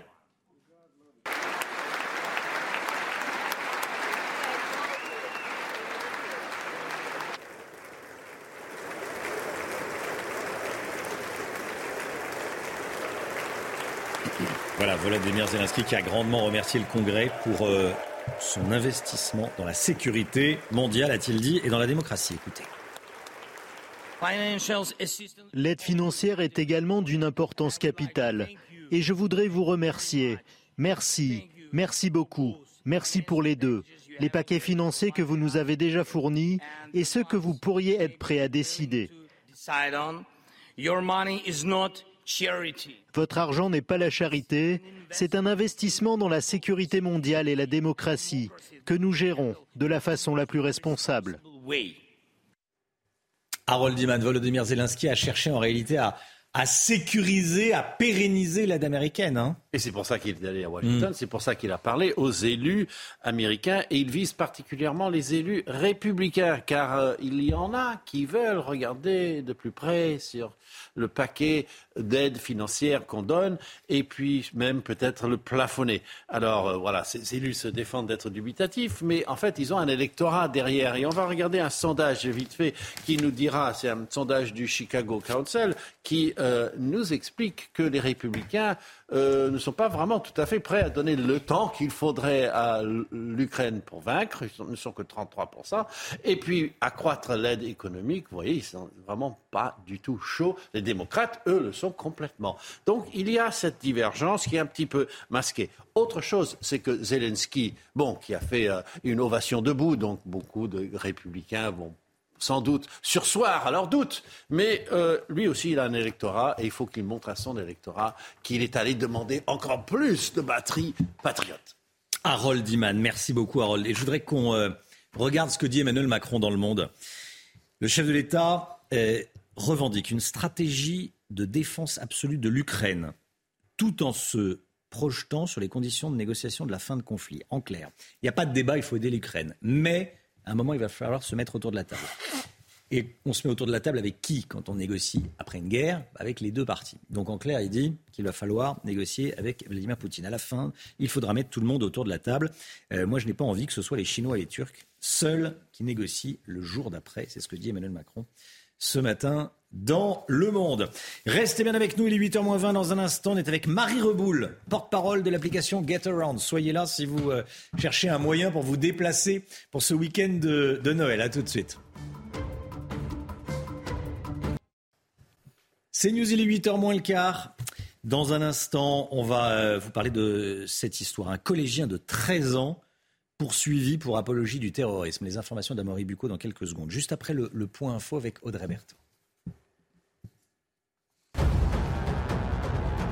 La grève à la SNCF, chaque voyageur dont le train a été supprimé recevra un bon d'achat équivalent à deux fois le montant euh, du billet. Cette compensation sera accessible via un formulaire à toute personne dont le train prévu entre le 23 et le 26 a été annulé. Elle est accordée en plus du remboursement du billet à 100%. La justice interdit la crèche de la mairie de Perpignan. Le tribunal administratif de Montpellier a ordonné euh, le retrait de cette crèche qui est considérée non conforme à la laïcité.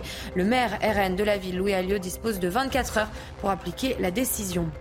Et le président ukrainien a été accueilli par son homologue américain. Les États-Unis ont annoncé qu'ils fourniront à Kiev leur système de défense antiaérien patriote. Volodymyr Zelensky a également affirmé que l'aide des États-Unis à son pays était un investissement dans la sécurité mondiale et la démocratie et pas de la charité. Un collégien de 13 ans scolarisé au collège Olivier de Serre à, à Viry-Châtillon dans l'Essonne est poursuivi pour apologie du terrorisme. Amaury Bucco avec nous, service police-justice de CNews. Bonjour Amaury, rebonjour.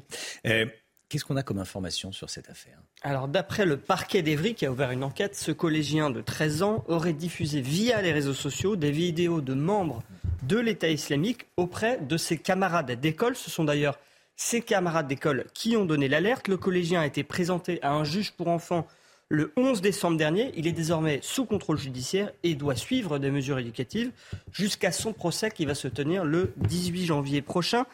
Nous n'avons pas pu contacter euh, la direction de l'établissement qui est fermé puisque ce sont les vacances de Noël. À noter que le terroriste de l'hypercachère Amédi Koulibaly avait lui aussi été scolarisé dans cette école il y a plus de 20 ans. Le collège fait par ailleurs partie du dispositif euh, d'éducation prioritaire, mais selon euh, plusieurs sources locales, le collège ne connaît pas de difficultés d'éducation spécifique ni de, ne veut pas parler de lui particulièrement.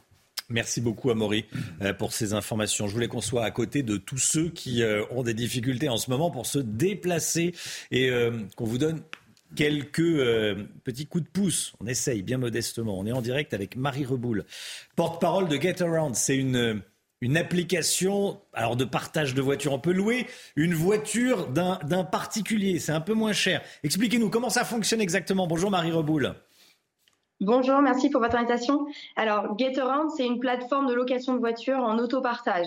Donc, si vous êtes propriétaire d'une voiture, vous pouvez l'inscrire sur la plateforme et vous pouvez la louer quand vous l'utilisez pas, générer un petit complément de revenu. Et si vous êtes côté conducteur, ben, vous allez pouvoir en quelques clics depuis le site ou l'application, trouver une voiture autour de vous, la réserver et ensuite vous serez autonome pour l'ouvrir parce que vous pourrez la déverrouiller directement avec votre smartphone. D'accord. Euh, alors, la grande question que tout le monde se pose, vu qu'il n'y a plus de train, est-ce qu'il reste des voitures chez vous? Alors oui, il reste beaucoup de voitures. Évidemment, euh, au fur et à mesure des heures, vous avez peut-être un petit peu moins le choix, mais il reste encore beaucoup de voitures. On a vu une très grosse augmentation de la demande euh, depuis le début de la semaine, mais il reste encore pas mal d'options à la dernière minute. Bon, et, des, particuliers peuvent mettre leur voiture, s'ils ne l'utilisent pas et qu'ils acceptent de la louer, en, location, pour, pour augmenter l'offre. Je regarde les prix. Bon, il reste des voitures. Les prix, c'est bonbon, hein euh, combien ça coûte? Les prix ont, énormément augmenté, forcément, puisque la demande a explosé. Alors, ce qu'il faut savoir, c'est que chez nous, les propriétaires sont libres de fixer leur prix. Donc, c'est eux qui décident des tarifs euh, qu'ils mettent. Euh, en moyenne, pour ce week-end, il y a quelques semaines avant les annonces de grève, les tarifs étaient autour de entre 40 et 60 euros par journée de location. Évidemment, plus on est à la dernière minute, euh, en général, plus ça augmente. Et quand on ajoute des annonces de grève, euh, ça augmente un petit peu aussi. Mais selon euh, les endroits où vous cherchez en France, vous avez des tarifs qui peuvent rester abordables, ou en tout cas moins chers que chez un loueur traditionnel. Mmh. et comme on s'attend quand même à des augmentations de dernière minute et qu'on a vu évidemment les grèves, on a mis en place un petit coup de pouce. On a un coupon qui s'appelle Plan B pour permettre aux utilisateurs de, de réduire un petit peu leur facture de location avec 10 euros offerts. 10 euros offerts. Bon, il y en a que ça intéresse autour de la, de la table, qui pourraient mettre leur voiture en location ou qui loueraient une voiture. Éric de euh, Non, mais j'ai testé le système, c'est pas mal. Parce que effectivement, avec le téléphone portable, vous pouvez débloquer la porte. Et ensuite, pour faire le plein d'essence, vous avez une application qui vous dit voilà, vous, vous devez remettre tant d'essence. Et c'est vraiment très bien fait. C'est très pratique. Alors maintenant, c'est vrai que la voiture euh, est, au, est un particulier. Donc si vous la louez à Lyon et que vous la rendez à Bordeaux, ça pose quand même un problème. Il faut bien la rapporter, madame, hein, la voiture. Il faut la rapporter. Éric de pose une question. bah oui, il faut la rapporter mieux la rapporter. C'est ça. mieux la rapporter. C'est conseillé. Pas comme une vraie location quand même. C'est conseillé. Un emprunt payant. Un emprunt payant. Merci beaucoup Marie Reboul. Merci d'avoir été en direct avec nous. Merci à vous. Bonne journée. Merci beaucoup. Bonne journée. Bonne journée. Allez, euh, Éric de Ritmaten, le conflit à la SNCF plus dur que prévu. Un conflit lancé par les, les, contrôleurs. On a envie de savoir qui sont ces contrôleurs. Est-ce qu'ils ont, euh, comme on le dit, beaucoup de travail, énormément de responsabilités Comme ils le disent. Ils sont contrôleurs, comme le nom l'indique, ils contrôlent, mais pas seulement les billets. C'est ça qui est intéressant, c'est qu'ils contrôlent la fermeture des portes. Ils ont des responsabilités sur la sécurité hein, euh, du train et, aussi un rôle de médiateur pour calmer parfois quand ça, ça chauffe euh, dans les wagons. Ils ne sont pas des simples composteurs, on les voit comme tels, mais ils ont quand même un vrai rôle, notamment d'agents assermentés. Ils peuvent dresser des procès-verbaux comme des agents de police. Voilà. Mais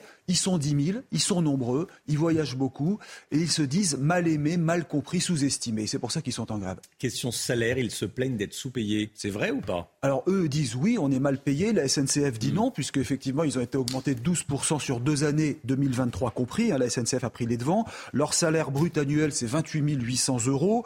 Mais il y a beaucoup de primes, des primes, vraiment beaucoup. On regarde sur Internet, hein, il y a beaucoup de témoignages. Il y a des primes pour ceux qui commencent très tôt, euh, qui commencent très tôt ou qui finissent tard, qui dorment hors de chez eux. Il y a aussi des avantages. Vous savez, les fameux régimes spéciaux, les départs en retraite très tôt, entre 52 et 57 ans selon les fonctions. Il y a des billets gratuits, la fameuse carte Carmillon. Ça permet pratiquement à toute la famille de bénéficier ou de tarifs intéressants ou de billets gratuits. C'est l'emploi à vie, c'est la mutuelle, c'est l'assurance santé pratiquement gratuite, les logements à prix réduit. Voilà. Donc, on va dire que c'est une population euh, qui, qui a un métier intéressant, à responsabilité, variée, qui est loin d'être du train-train quotidien, si vous me permettez l'expression. Comme beaucoup de Français se plaignent parfois de leur emploi, eux ont un métier qui est très changeant et finalement, ils disent même d'ailleurs que c'est agréable parce qu'ils voient des beaux paysages et ils sont au contact de la population, ce qui n'est pas inintéressant. Effectivement, oui, ça doit être compliqué, oui, c'est compliqué, mais j'allais dire le travail, c'est hmm. compliqué, c'est la, la, définition même du, euh, du, travail et c'est compliqué d'être au, contact de la clientèle. Euh, oui, mais ça, c'est le principe du, métier de, contrôleur. Hein. Bon. Je sais que ça vous fait réagir chez vous. Merci beaucoup, Éric de Ritmaten. 7h51. Dans un instant, est-ce qu'il est devenu interdit, illégal, j'allais dire illicite, de se souhaiter joyeux Noël? Vous allez voir que la question est plus politique qu'on l'imagine.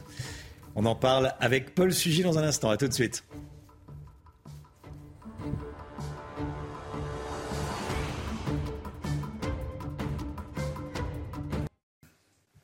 La politique avec vous, Paul Sugy. Bonjour Paul. Bonjour Romain.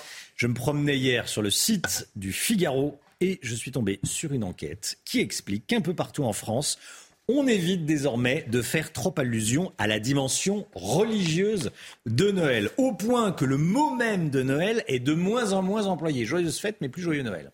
Oui, c'est un peu comme euh, dans Harry Potter, quand il ne faut pas dire Voldemort, mais celui dont on ne doit pas prononcer le nom, bah, c'est la variante contemporaine, hein, c'est devenu un mot presque interdit. On préfère dire euh, joyeuse fête, plus sobrement sur les cartes de vœux des mairies, ou même, euh, en joignant l'absurde au ridicule, fantastique décembre. Si, si, ça existe. Alors, les auteurs de l'article, Dorian Grelier et Victoire Lemoigne, rappellent aussi cette histoire qui avait lieu sur le marché de Noël de Strasbourg. Les autorités de la ville avaient souhaité que l'on interdise, pendant les fêtes de Noël, la vente de crucifix. Alors, ils disaient la croix de JC, pour même pas écrire le mot Jésus Jésus-Christ dans un communiqué administratif, euh, tout en oubliant pourtant que le nom de ce marché, c'était euh, en alsacien le Christkindlmerik, c'est-à-dire tout simplement le marché de l'enfant Jésus. Certains vont vous répondre que c'est une question de laïcité. On peut pas être ferme sur ce principe envers les uns et plus souple envers les autres. Euh, oui, mais ceux qui vont vous dire ça, Romain, à mon avis, n'ont pas très bien compris ni l'esprit ni la lettre de la laïcité en France.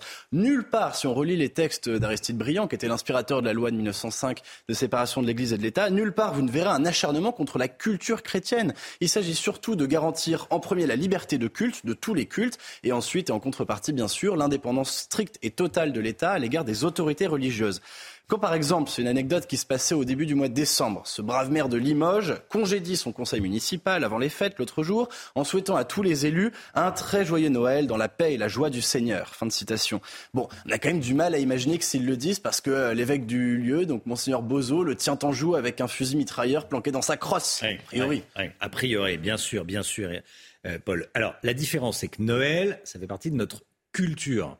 Bah oui, et en fait, c'est justement ça qui change tout. J'aimerais peut-être rappeler, alors certains de ceux qui nous écoutent la connaissent déjà, pour euh, les autres, ce sera l'occasion de la découvrir. Cette belle histoire, ça se passe en, en 1940. On est dans un camp de prisonniers allemands, de prisonniers pardon français en Allemagne, et euh, parmi eux se trouve Jean-Paul Sartre, un des rares intellectuels dans le camp, et donc c'est naturellement euh, vers lui qu'on se tourne pour lui demander de dire quelques mots lors des réjouissances de Noël pour consoler les autres prisonniers. Jean-Paul Sartre, le philosophe athée par excellence, qui va justement écrire cette belle pièce de théâtre qui s'appelle aujourd'hui Bariona ou le fils du tonnerre et où l'on lit ces mots. Euh, le philosophe écrit Vous avez le droit d'exiger qu'on vous montre la crèche. Et il fait suivre ça d'une très belle méditation sur les trois figures principales de la crèche Jésus, Joseph et Marie, dont il fait au fond un grand mystère d'humanité. Le risque romain à ne plus montrer nulle part la crèche, outre évidemment qu'on sera un jour orphelin de notre propre culture et de notre propre patrimoine, c'est peut-être aussi de ne plus savoir vraiment s'émerveiller devant la splendeur de la naissance toute simple qui est montrée dans le mystère de Noël. Alors je pense que Sartre a raison, je pense que vous avez le droit qu'on vous montre la crèche et surtout à tous, je vous souhaite un très saint et un très joyeux Noël.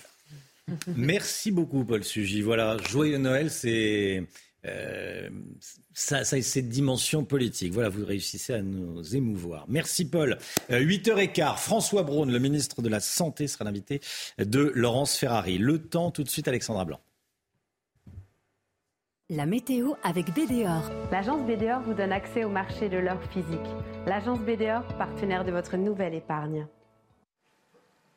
Des conditions météo qui vont se dégrader aujourd'hui avec l'arrivée d'une perturbation, perturbation très active que l'on retrouvera principalement sur les régions du nord cet après-midi avec de fortes pluies. Vous le voyez, entre l'Occitanie et la Bretagne, on aura également un temps très nuageux sur les régions du nord et localement des averses un petit peu plus marquées. Vous le voyez entre la Normandie, l'ouest du bassin parisien ou encore en allant vers la Gironde. On retrouvera en revanche un temps beaucoup plus lumineux entre les Alpes du Sud, la région PACA ou encore du côté de la Corse. Et surtout, cette perturbation est accompagnée de fortes rafales de vent de l'ordre de 60 à 70 km par heure. Les températures eh bien, sont toujours très très douces pour la saison. Regardez, température presque printanière en Occitanie, 17 degrés en moyenne entre Bordeaux et Toulouse, localement jusqu'à 20 degrés à Perpignan, grande douceur également à Limoges, encore à Clermont-Ferrand, avec 15 degrés cet après-midi et vous aurez 14 degrés entre le bassin parisien et la Bretagne. Demain, on va retrouver également des conditions météo mitigées sur le nord, toujours beaucoup de vent. Plus vous irez vers le sud, en revanche, plus vous aurez du beau temps. On aura de la neige en montagne et toujours de la grande douceur qui devrait perdurer au moins jusqu'à la fin de l'année. La météo avec BDOR. L'agence BDOR vous donne accès au marché de l'or physique. L'agence BDOR, partenaire de votre nouvelle épargne. CNews, il est bientôt 8 heures. Merci d'être avec nous. Merci d'avoir choisi CNews pour démarrer cette, euh, cette journée. À la une ce matin, la grande pagaille dans l'organisation de Noël de centaines de milliers de familles à cause de la grève à la SNCF. Quelles sont les alternatives au train? Reportage à suivre. Un collégien de 13 ans qui envoie des vidéos islamistes à ses camarades. Ça se passe à Viry-Châtillon. Les détails dans ce journal. Volodymyr Zelensky est à Washington. Le président ukrainien a obtenu des missiles patriotes. Elisabeth Guedel est sur place.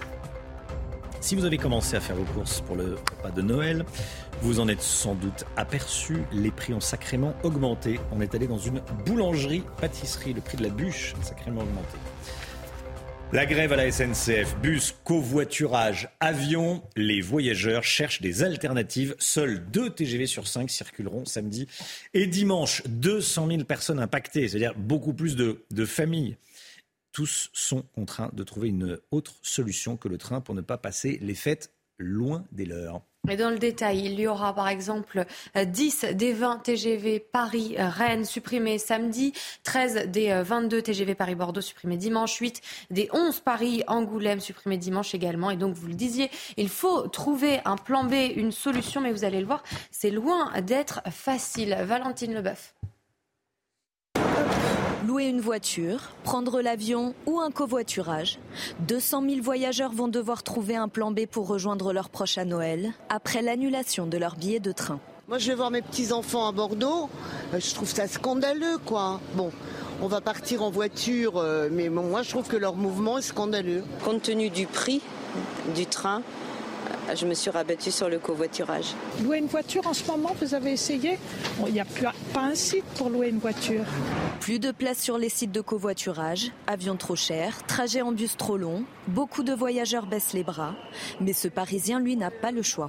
J'ai prêté mon appartement à une famille qui vient de Nice. Et donc eux, il n'y a pas de problème, ils sont, ils sont là, donc euh, je ne peux même plus rentrer chez moi pendant les, pendant les vacances. La SNCF a promis un remboursement de 200% des billets de train, pas suffisant pour remonter le moral des clients. Ça a été déjà bien compliqué les deux dernières années à cause du Covid. Là, on pouvait enfin fêter Noël à peu près tranquille ou ben non. Les conducteurs, les contrôleurs sont quand même pas les plus malheureux des salariés. Hein. Les agents commerciaux réclament une hausse de leur salaire. Mais la SNCF l'affirme, leur rémunération a déjà été revalorisée de 12% en deux ans.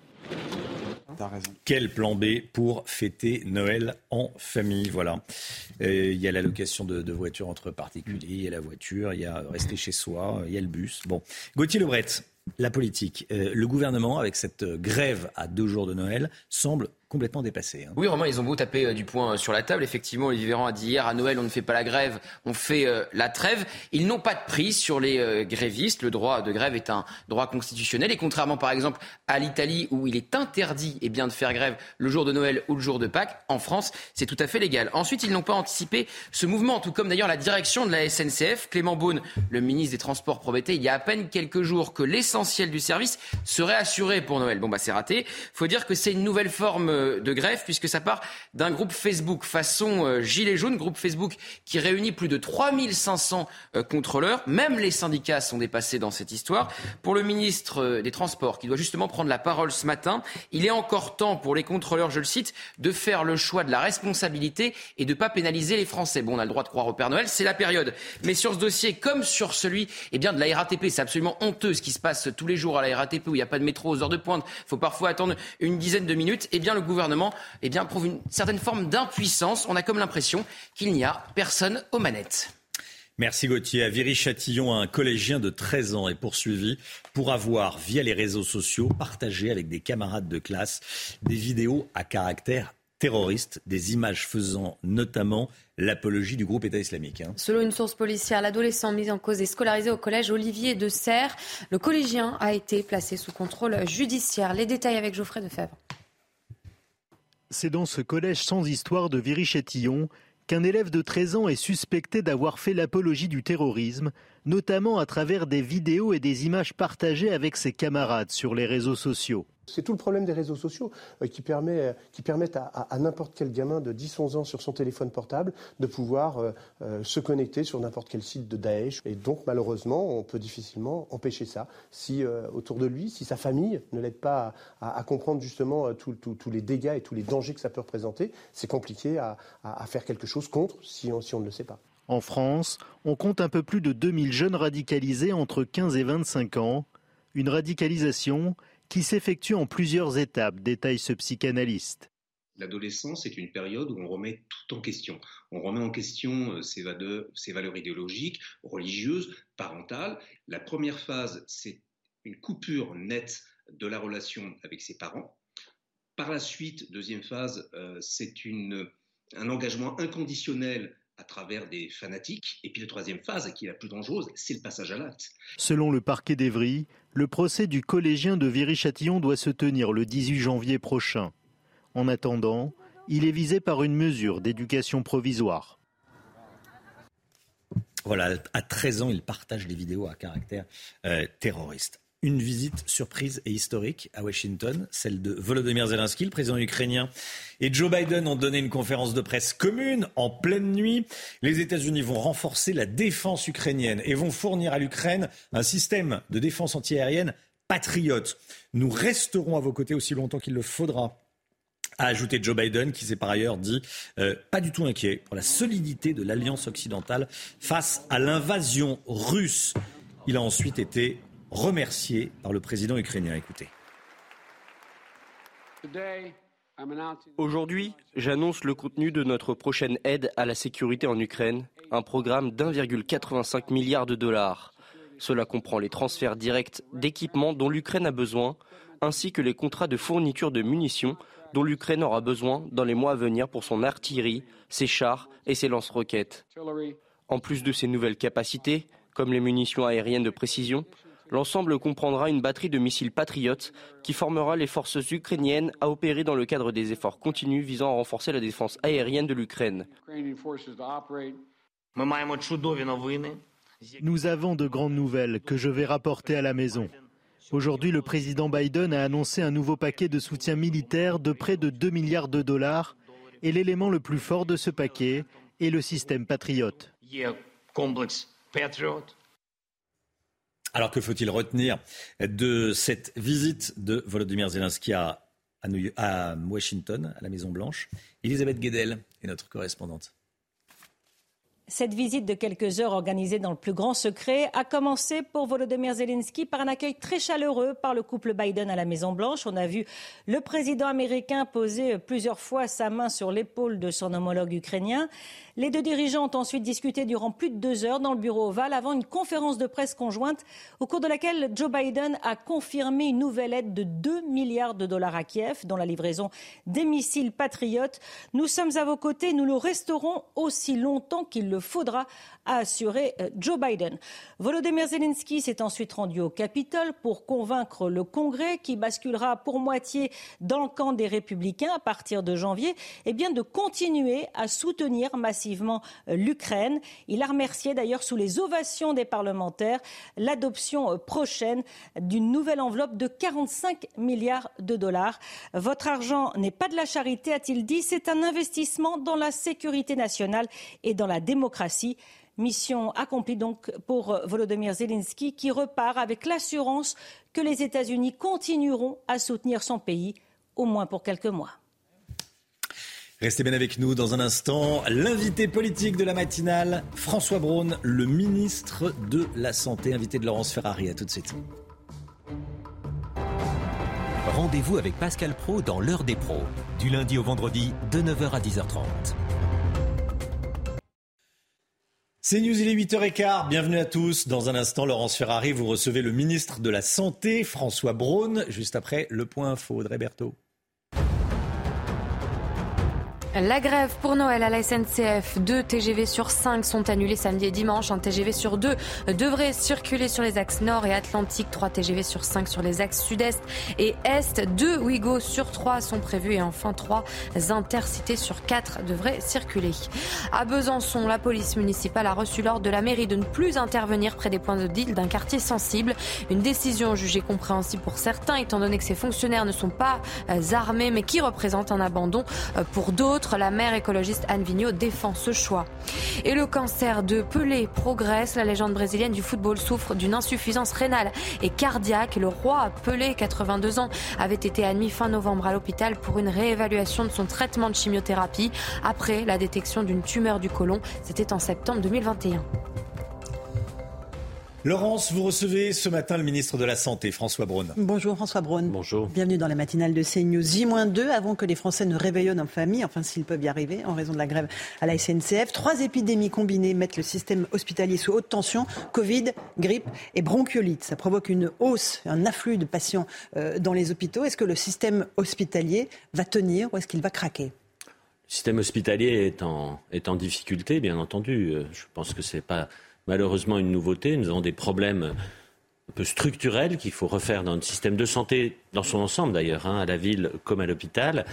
Mais nous avons euh, appelé euh, avec la Première ministre à une mobilisation euh, générale des, professionnels, une genre d'union sacrée pour qu'il n'y ait plus ces barrières entre la médecine de ville, l'hôpital, les cliniques, etc. Tout le monde est mobilisé dans un esprit de solidarité.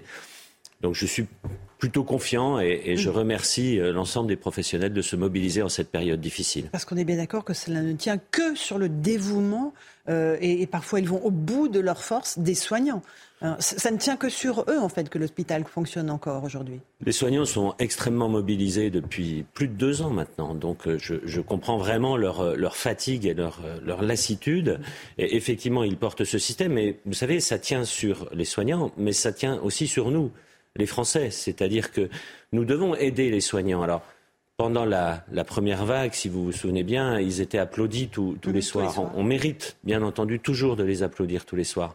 Mais on peut aussi éviter cet afflux de patients à l'hôpital en utilisant les gestes barrières, en se faisant vacciner. Ça marche sur les trois épidémies dont vous avez parlé, sauf la vaccination pour la bronchiolite pour l'instant. Euh, oui, qu'on attend. On attend un vaccin contre la bronchiolite. Euh, un, mot du Covid. Le COVARS, qui a remplacé euh, le comité scientifique, appelle au port du masque dans les lieux confinés, là où il y a beaucoup de monde, mais ne tranche pas sur l'obligation. D'abord, un, pourquoi vous ne portez pas de masque ce matin?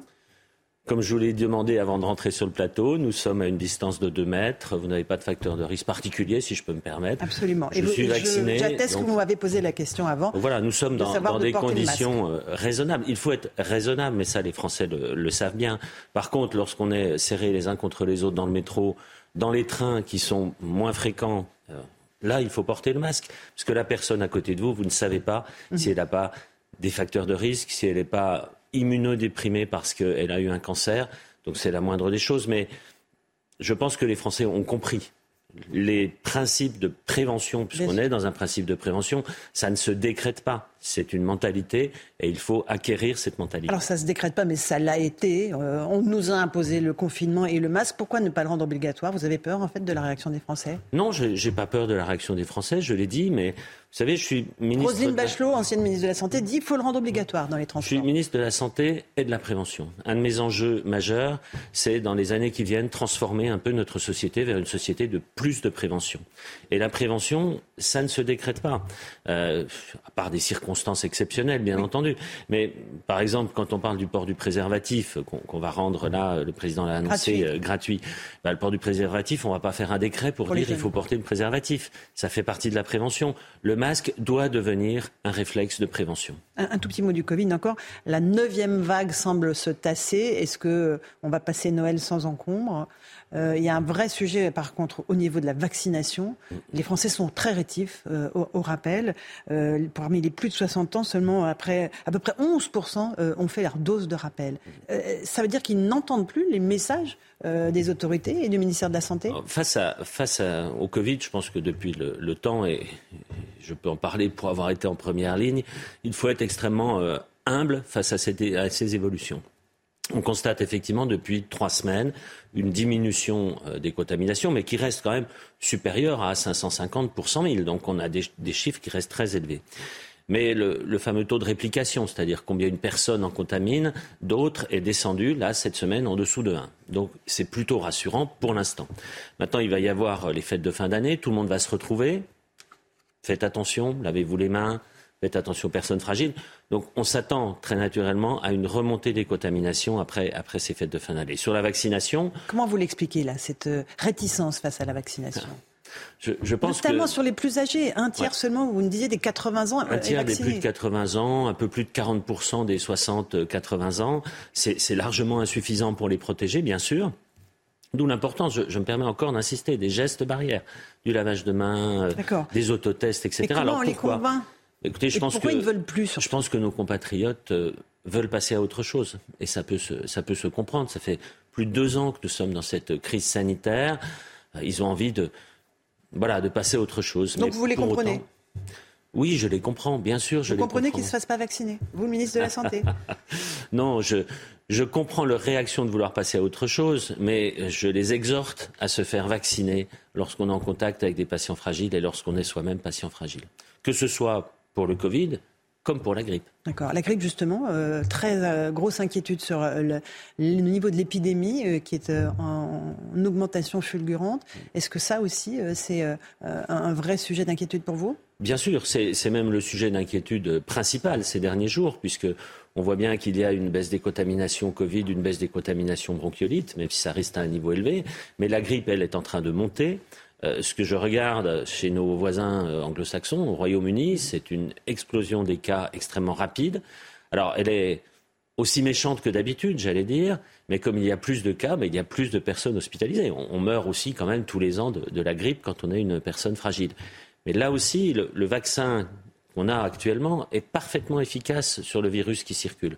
Il est encore temps de se faire vacciner? Il est encore temps de se faire vacciner, oui. là, on, on arrive à avoir une immunité en, en quelques jours, une semaine. Donc il faut se faire vacciner là aussi. Et les gestes barrières, toujours les Bien gestes sûr. barrières. Juste encore une question sur la vaccination Covid. En fait, est-ce que les gens n'ont pas peur des effets secondaires euh, que l'on décrit euh, pour certains cas? Honnêtement, moi j'ai plus peur des Covid longs que des effets secondaires de la vaccination. On a vacciné des milliards de personnes, on suit ce vaccin de très près, il n'y a pas d'effet secondaire majeur. Par contre, la préoccupation qui arrive maintenant, c'est la prise en charge de ce qu'on appelle le Covid long, c'est-à-dire des symptômes prolongés post-infection Covid. Et ce Covid long, il touche aussi les jeunes. Les femmes disent être plus touchées que les hommes sur les effets secondaires liés au vaccin. Est-ce que c'est une réalité scientifique? Ce n'est pas une réalité scientifique. En tout cas, je n'ai pas eu euh, ni d'information du COVARS dont vous parliez en ce sens, qui est chargé de, de piloter un petit peu cette surveillance euh, scientifique, euh, ni vu de publication en ce sens. Aujourd'hui même, Sanofi, le vaccin Sanofi arrive enfin en pharmacie, deux ans après ses concurrents. C'est la troisième génération de vaccins, ce n'est pas un ARN messager. Peut-être que celui-là, vous pensez, pourra séduire plus les Français? Je, je, me souviens qu'un certain nombre de Français étaient inquiets par rapport à l'ARN messager, probablement injustement, mais voilà, maintenant nous en avons un qui est de troisième génération, qui n'est pas ARN messager, donc vaccinez-vous. Euh, trois épidémies combinées, on le disait au début de euh, notre entretien, un hôpital absolument saturé. Comment est-ce que vous expliquez que chaque jour dans notre pays, en fait, euh, on soit obligé de trier les, malades, notamment en pédiatrie? Les, spécialistes, je pense au professeur Isabelle Deguerre, chef du service du service de neuropédiatrie à l'hôpital Necker, dit voilà, on bricole des soins à domicile quand un, un enfant qui est atteint d'une maladie chronique ne peut pas se faire hospitaliser. C'est ça l'hôpital 2022 alors, je, suis très. Comment dire Je me suis déjà exprimé sur le terme trier, mm-hmm. et je crois qu'il faut faire extrêmement attention à, l'utilisation de ce terme, qui est un terme habituel pour les professionnels de santé. Ils le disent tous les jours, hein. oui, mais... et ils le font tous les jours. Oui, mais ça ne veut pas dire la même chose pour nos concitoyens. Euh, trier pour un professionnel de santé, ça veut dire prioriser. Mhm. C'est-à-dire prendre en premier, et, j'en sais quelque chose pour avoir été aux urgences, prendre en premier les patients qui ont le plus besoin de soins immédiats. C'est ça pour nous, euh, trier. Ce n'est pas dire on soigne euh, le patient A et on ne soigne pas le patient B. On priorise. Ça a toujours été le cas dans tous les hôpitaux, dans toutes les spécialités. Bien sûr, lorsqu'on a un afflux de patients, cette notion est un peu plus aiguë. Mais ça a toujours été le cas. Oui, mais il y a une perte de chance pour ceux qu'on n'hospitalise pas. Vous le savez parfaitement. Ce n'est pas à vous que je vais l'apprendre. Un enfant qui a une maladie chronique qu'on n'hospitalise pas, il a une perte de chance sur son traitement.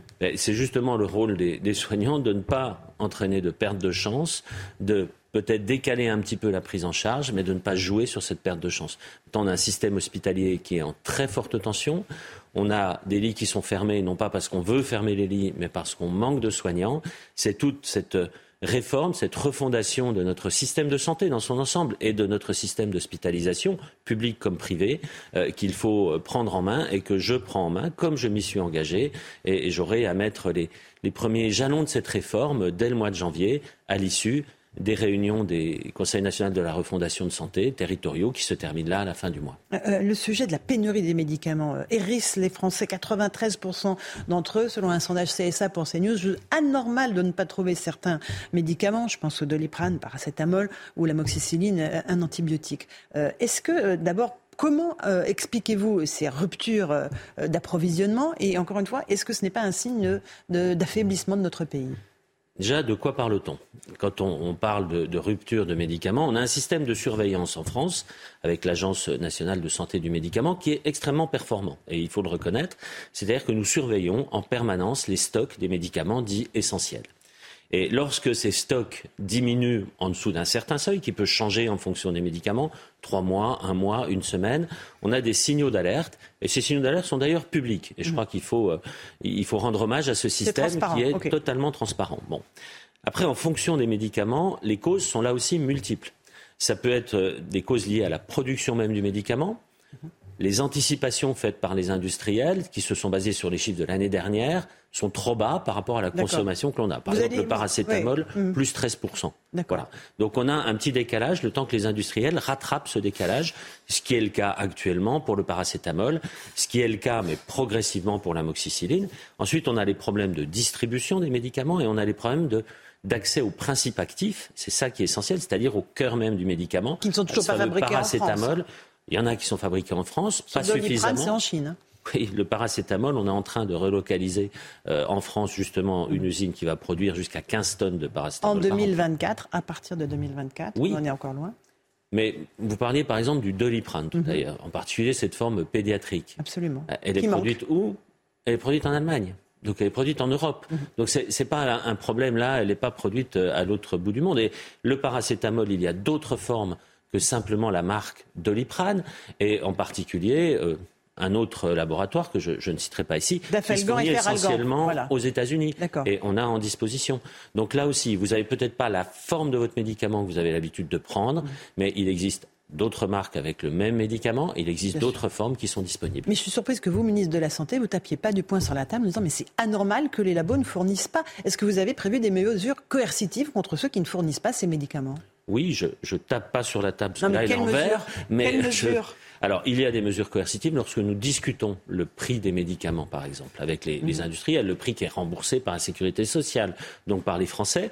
Nous leur imposons d'avoir un certain stock.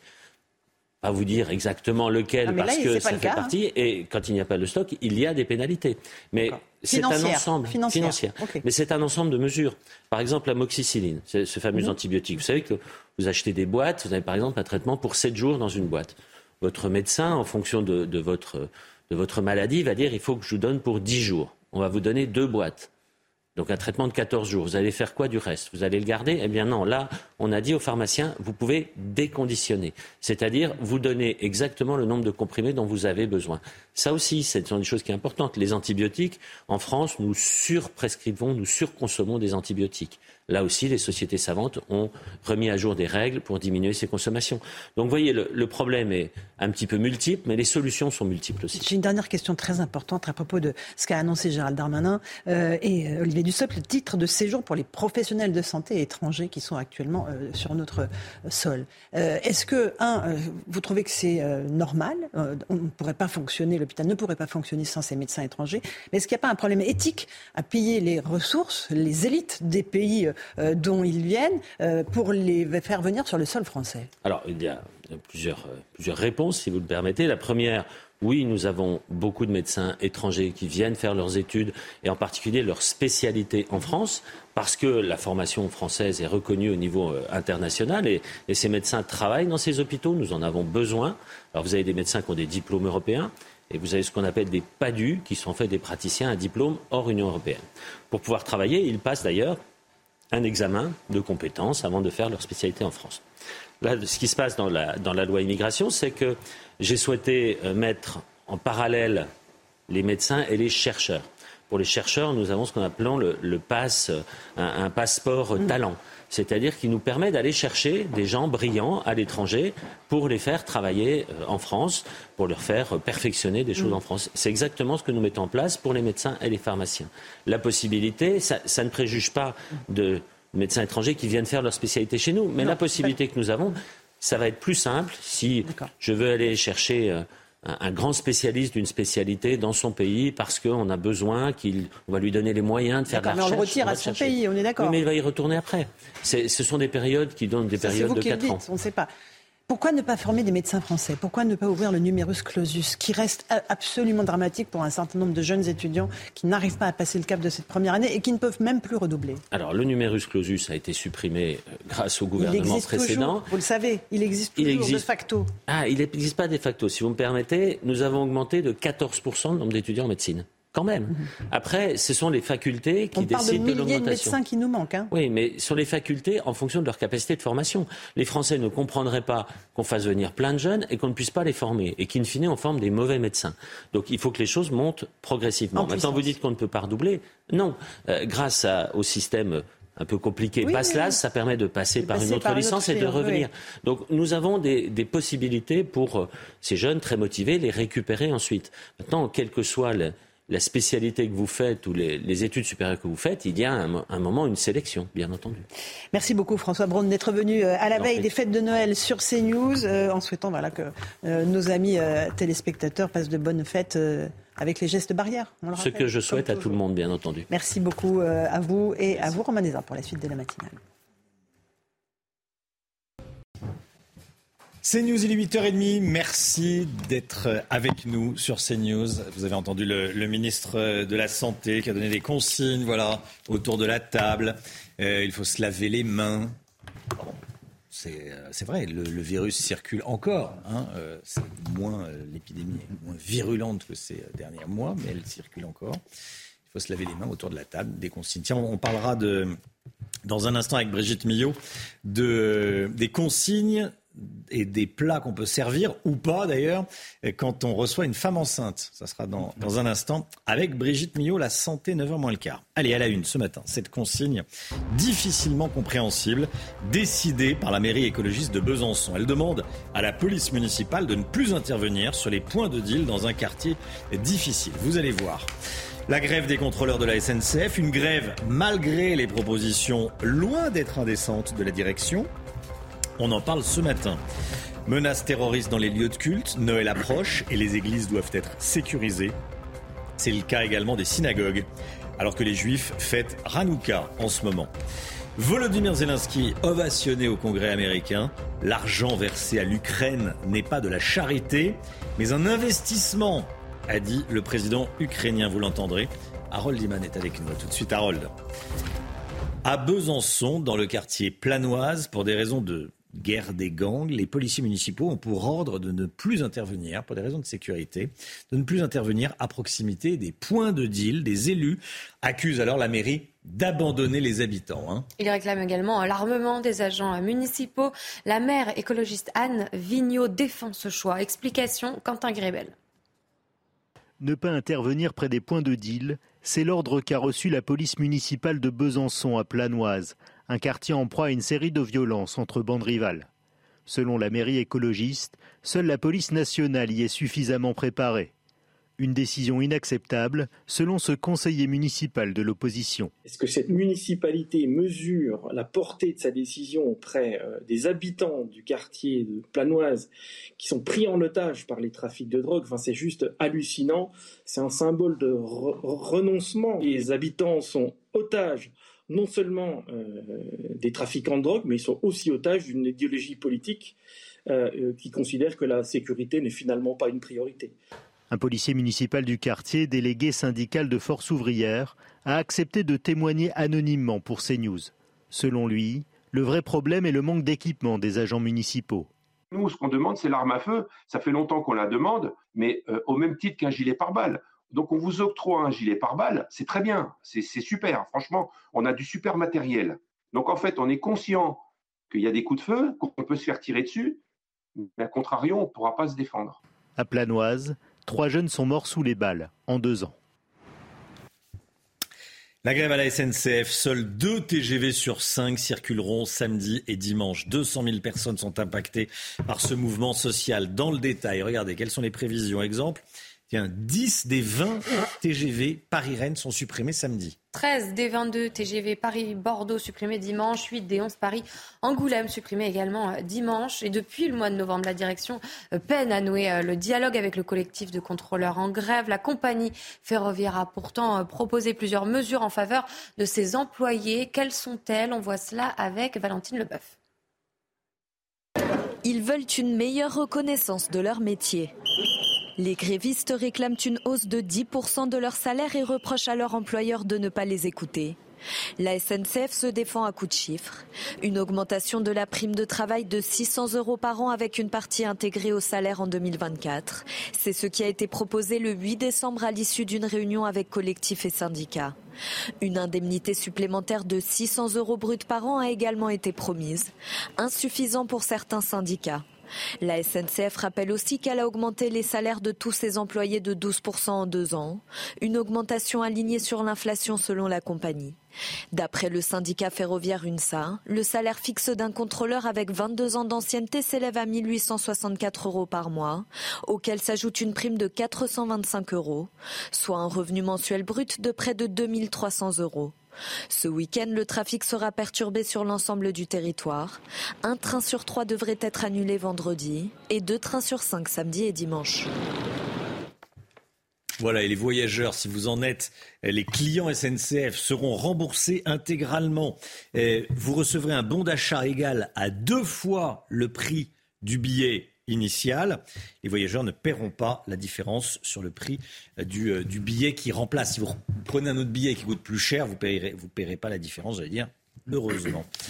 Qu'est-ce que vous en pensez? Comme tous les matins, on vous consulte, on vous donne la parole dans la matinale. Ce matin, on vous pose cette question. Est-ce qu'il faut interdire les grèves SNCF les jours de départ en vacances? C'est le cas, par exemple, en Italie. Interdiction de faire grève au moment de Noël ou de Pâques. Écoutez vos réponses, c'est votre avis. Je suis euh, tout à fait pour le droit de grève d'une façon générale. Bien sûr, c'est un droit constitutionnel, mais je suis contre le fait de l'utiliser en plus de façon systématique au moment des, vacances scolaires. Ça, c'est un abus du droit. Et là, on, marche sur le droit des autres et des familles de se retrouver. Une interdiction, euh, pas nécessairement. Il faut quand même prendre en compte euh, les revendications. Interdire, moi je ne suis pas contre, mais ça ne sera jamais possible. Bien sûr, interdiction du droit de grève, absolument. Et surtout pour les départs en vacances. Il y a des mamies qui attendent les petits-enfants et tout pour les fêtes et tout, qu'est-ce qu'ils vont faire? Bon, qu'est-ce que vous en pensez autour de la table, Eric de Ritmaten? Bah, Écoutez, il euh, faudrait le réglementer, en tout cas. Pas l'interdire, c'est impossible. Mais en tout cas, le réglementer, qu'il y ait une sorte de civisme aussi moral. Où on ne se mette pas en grève à chaque fois qu'il y a des départs en vacances. Ah, parce que c'est euh, à chaque fois Air France, Transavia, la SNCF. On sait que quand on part en vacances, ah, est-ce qu'il y aura des avions ou des trains? C'est systématiquement. Un peu comme la dissuasion nucléaire. Quand on sort, le... on se met en grève quand vraiment on est bah au bout du bout du bout. Quoi. Mais pas, pas avant de négocier. Ce ça reste une menace. Oui. Merci Eric. La menace, menace terroriste, c'est autre chose ça. à l'approche des fêtes de fin d'année, le ministre de l'Intérieur, Gérald Darmanin, demande au préfet de renforcer la sécurité autour des églises. Samedi soir, messe de Noël. Dimanche, c'est le jour de, Noël. Euh, une demande qui s'adresse aux policiers, aux gendarmes, mais aussi aux militaires de, de Sentinelle et également les synagogues. En ce moment, c'est Hanouka. Euh, depuis les attentats de 2015, les militaires de Sentinelle déambulent dans nos rues, Audrey. Hein. Ils sont en charge de la prévention antiterroriste. Michael Chaillot a suivi justement une patrouille dans les rues de Nantes. Regardez. La patrouille Sentinelle se compose de 8 militaires du 8e RPIMA de Castres. En cette fin décembre, la prévention antiterroriste, qui est le cœur d'action de Sentinelle, prend une tonalité particulière. En ces périodes de fin d'année, un, effort est porté sur les différents lieux de culte euh, de la ville. Après, on procède toujours de la même manière, c'est-à-dire de manière aléatoire et mobile. Quatre églises, une basilique, une grande mosquée et une synagogue sont particulièrement surveillées ici à Nantes. Un déploiement en lien avec la police nationale, avec qui les militaires sont reliés en permanence par radio pour adapter les patrouilles. C'est Noël pour les catholiques ce 25 décembre et Hanouka pour la communauté juive cette semaine. C'est toujours rassurant en fait d'avoir euh, des équipes euh, ou de la police euh, ou les sentinelles effectivement. On leur transmet nous des créneaux horaires et puis ils viennent ils font des rondes en réalité. Ils ne sont pas véritablement statiques. On ne connaît ni le jour ni l'heure. Notre dispositif on va l'adapter à ce mode d'action. C'est-à-dire on va être réactif imprévisible et mobile mais le ministre de l'Intérieur a également demandé aux forces de l'ordre une présence statique devant les lieux de culte au moment de l'entrée et de la sortie des fidèles. Voilà, c'est devenu, euh, j'allais dire une, habitude, mais en tout cas, euh, euh, à, chaque fête religieuse, en tout cas pour les catholiques, à Noël, à Pâques, il y a des hommes en armes, des gendarmes en armes à la, à la sortie de l'église. Euh, mais pas uniquement euh, à la sortie des cathédrales, hein, même dans les, euh, au fin fond de la campagne, il y a des gendarmes pour sécuriser. Voilà, c'est comme ça depuis quelques années. C'est assez fou, mais c'est la vie en 2022. Une visite surprise, historique à Washington de Volodymyr Zelensky et une conférence de presse cette nuit avec Joe Biden, les États-Unis ont annoncé qu'ils allaient fournir à l'Ukraine un système de défense antiaérienne patriote. Hein. Nous resterons à vos côtés aussi longtemps qu'il le faudra, a-t-il ajouté. Euh, Joe Biden s'est par ailleurs dit euh, pas du tout inquiet pour la solidité de l'Alliance occidentale face à l'invasion russe. Et puis regardez, euh, le président ukrainien a été ovationné par le Congrès.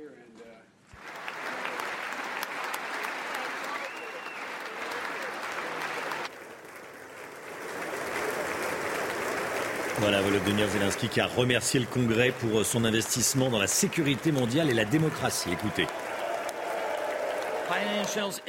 L'aide financière est également d'une importance capitale. Et je voudrais vous remercier. Merci, merci beaucoup. Merci pour les deux.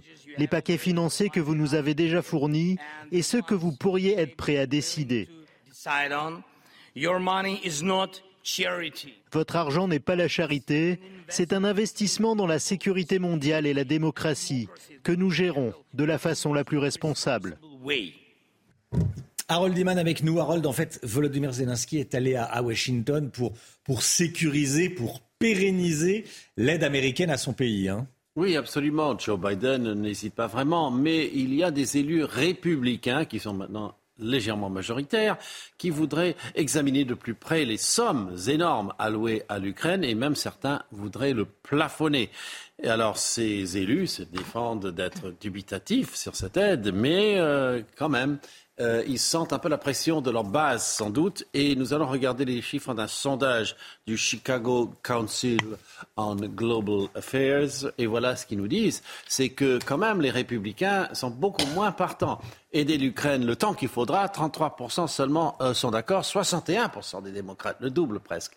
Accroître l'aide économique, les républicains à 50% disent d'accord, les démocrates à 81%. Mm. Donc voilà, il y a un peu de réticence. Et Volodymyr Zelensky est venu euh, faire un électrochoc dans euh, ce congrès. Ça semble plutôt avoir marché. Et puis, il doit aussi se couvrir ses arrières à lui, parce que c'est un homme politique. Donc, euh, en Ukraine, il faut qu'il démontre qu'il a demandé davantage d'armes encore. Et c'est ce qu'il a fait. Encore des patriotes et encore des patriotes, s'il vous plaît, parce qu'on ne lui donne qu'une batterie. Et il en voudrait plusieurs. Et voilà, et Biden a dit, on, va voir. Il n'a pas dit non. Il n'a pas dit non, mais ça ne dépend pas entièrement de lui. Et le patriote, c'est vraiment mm. l'arme suprême qui euh, abat tout ce qui bouge dans le ciel. Emmanuel Macron, regardez ce qu'il dit dans Le Monde. Il revendique une stratégie de défense absolue de l'Ukraine. Bon, ça c'est la base. Oui, il faut défendre l'Ukraine. Mais à la fin, il faudra mettre tout le monde autour de la table. Donc, tout le monde, ça veut dire qu'il faudra mettre notamment Vladimir Poutine autour de la table. Moi, je n'ai pas envie, dit euh, le président de la République, que ce soit les Chinois et les Turcs seuls qui négocient le jour d'après. Roldiman, un mot oui, euh, le, président Macron a parlé de, de, l'ambiance d'un armistice. Donc la Russie serait partie prenante, évidemment, à son propre armistice, et donc la France devrait être présente aussi. 9h moins le quart, le point info avant la santé, Audrey Berthaud. Ce nouvel appel de François Braun à la vaccination, le ministre de la Santé était l'invité de Laurence Ferrari il y a quelques minutes. François Braun a déclaré craindre davantage les Covid longs plutôt que les effets de la vaccination. Une vaccination euh, sans risque, a redit le ministre. La grève à la SNCF, chaque voyageur dont le train a été supprimé recevra un bon d'achat équivalent à deux fois le montant du billet. Cette compensation sera accessible via un formulaire à toute personne dont le train prévu entre le 23 et le 26 a été annulé. Elle est accordée en plus du remboursement du billet à 100%. Et la justice interdit euh, la crèche de la mairie de Perpignan. Le tribunal administratif de Montpellier a ordonné euh, le retrait de cette crèche qui est considérée non conforme à la laïcité. Le maire RN de la ville, Louis Alliot, dispose de 24 heures pour appliquer la décision. Il affirme qu'il s'agit d'un obstacle à l'expression des traditions. Bonjour Docteur Mio avec Zia Carmentia Compagnie. Gestion du poids avec contrôle du glucose. Premier produit à base d'agarmentia. Disponible sur bionutrix.fr. Brigitte Millot avec nous. Bonjour Brigitte, bonjour docteur. Noël, c'est ce week-end, c'est dimanche. Noël, les fêtes sont là et à l'heure où tout le monde se prépare à déguster huîtres, foie gras et autres bûches, de nombreuses femmes enceintes se demandent ce qu'elles peuvent manger ou des personnes qui reçoivent des femmes enceintes. Bon, au moment euh, d'établir le menu de Noël. Imaginons que je reçoive une femme enceinte le soir de Noël. Je vais vous poser des questions, Brigitte, docteur, euh, pour savoir ce que je peux lui proposer. Pour commencer, dites-nous les principaux risques encourus. Alors déjà, quand on est enceinte, si on mange trop, il y a toujours un risque de surpoids, hein. euh, mais surtout d'inconfort digestif quand on mange trop, parce que suivant le terme de sa grossesse, quand on a un bon petit ventre, ça va appuyer, ça va gêner, donc la quantité est importante. Hein. Ensuite, je vous ai mis euh, les principaux risques. Euh, tout ça, c'est valable toute l'année. Mais là, comme on parle de foie gras, de saumon, de coquillage et de bûches... Et généralement, la table est bien est riche, oui. Alors, les principaux risques encourus, mmh. on le sait, c'est l'alcool, c'est le tabac, c'est tout le temps. J'en profite quand même pour rappeler que l'alcool, vous pouvez faire, il existe des moritomums maintenant, des spéciaux, des, apéros spéciaux sans alcool euh, pour les futures mamans, des, moritos pour les mamans. ah oui, ok. ce que j'avais entendu. Vous pouvez, euh, je sais que vous avez beaucoup d'imagination, Romain. Donc, quand vous recevrez une femme enceinte, voilà ce que vous pouvez les proposer. Euh, pour les mamans. Mais en tout cas, pas d'alcool. On sait que tous les ans, on a 800 hmm. syndromes d'alcoolisation fétale, les SAF, avec des retentissements très importants sur le, le cerveau de l'enfant, parce que l'alcool, ce sont des toutes petites molécules. SAF, C'est un syndrome d'alcoolisation fétale. oui, du fétal. Euh, et, et, donc, ça va directement dans le cerveau du bébé, plus toutes les autres hmm. substances. Je vous rappelle quand même qu'une cigarette, c'est 4000 substances chimiques. Hein. Donc, euh, on oublie le, le tabac, euh, on oublie l'alcool. Le, tabac, euh, là, j'ai mélangé les deux. Hein. J'ai fait alcool et tabac. Je me suis trompée. Donc, l'alcool, c'est pour le syndrome d'alcoolisation fétale. Le tabac, c'est parce que tous les produits passent aussi dans la circulation sanguine du, du fœtus. Donc, voilà, ça, c'est interdit. C'est interdit toute l'année. C'est J'allais dire que c'est non négociable. L'alcool, on n'a pas le, de, dose seuil limite, on ne sait pas. Mais on ne va pas prendre le risque d'avoir 800 enfants. Pas d'alcool. voilà. On trempe ses lèvres dans la coupe de champagne Non, on ne trempe pas. On trempe pas. On, ne fait rien.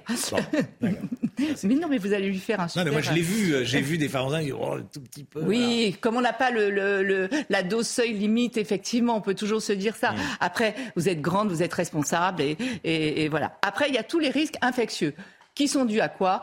À listériose, toxoplasmose, salmonellose. La listériose, c'est quelque chose que l'on trouve un peu partout euh, et qui est, en plus, on peut le retrouver dans le réfrigérateur parce qu'elle est euh, cryophile. Elle aime le froid, cette bactérie. Donc, c'est pas parce que vous allez mettre les, les, aliments au congélateur qu'elle va être détruite. En revanche, pratiquement toutes sont détruites par la chaleur. Euh, un petit focus particulier sur la salmonellose. Là, c'est surtout les œufs et les produits laitiers. On va revenir donc aux questions que vous allez me poser. Alors, les questions. Euh, j'en ai plein des, réponses rapides, hein, évidemment, parce qu'on a malheureusement. On a, euh, coquillages et crustacés, oui ou non? On oublie quand ils sont crus. Euh, coquillages truites, vous faites cuire vos huîtres. Si vous les faites cuire, oui, il y a des bonnes recettes euh, pour les huîtres crues. mais après, tout, euh, tout ce qui est crevettes cuites, là, on peut. Dès que c'est cuit, vous pouvez. En revanche, quand c'est cru, vous n'y touchez pas. Ces vecteurs de, de toxiques infectieux qu'on a, qu'on a vu précédemment. Foie gras. Alors le foie gras, s'il est mi-cuit, pareil, on touche pas.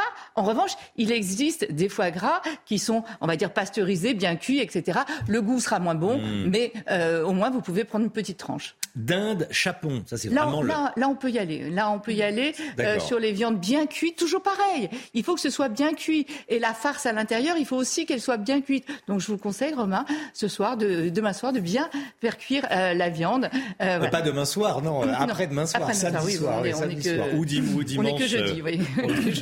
Noël. Euh, le fromage.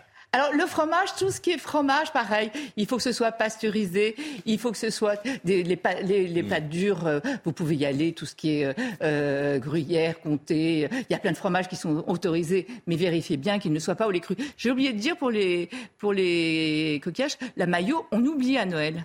La maillot, c'est euh, des œufs crus. Donc hmm. tout ce qui est à base d'œufs crus, on oublie. Euh, la bûche de Noël bah Pareil, dès qu'il y a des œufs dedans, il y a des risques infectieux. Hmm. Donc euh, pas de bûche pâtissière, pas de, mousse fouettée, pas de choses comme ça. Dès qu'il y a des œufs crus, c'est pas bon. Mais on peut se régaler quand même. On peut prendre plein d'autres choses. Oui, vous bien un peu d'imagination. Voilà, c'est pas joyeux, joyeux votre histoire. Mais, c'est la vie, hein, c'est comme ça. Mais oui. Bah, D'abord, il y a un beau cadeau à la fin le plus beau cadeau du monde. Et, ensuite, je vous assure qu'avec un peu d'imagination, vous, allez proposer à votre femme enceinte un super repas de Noël. Merci Brigitte. C'était Bonjour Docteur Mio avec Zia Carmentia Compagnie. Gestion du poids avec contrôle du glucose. Premier produit à base d'acarmentia. Disponible sur bionutrix.fr. Merci d'avoir choisi CNews pour démarrer cette journée. Tiens, cette déclaration de Christophe Béchu, le ministre de la Cohésion des Territoires, au sujet de la grève à la SNCF à Noël. Ce n'est pas digne. Ce n'est pas digne. Voilà, dit Christophe Béchu. Je pense qu'il résume la situation, la, la, façon de penser de beaucoup de gens. Allez, restez bien avec nous sur CNews. Dans un instant, c'est l'heure des pros. Avec Pascal Pro et ses invités. Pour les meilleurs moments de la matinale, vous allez sur cnews.fr. À demain tout de suite, Pascal Pro dans l'heure des pros.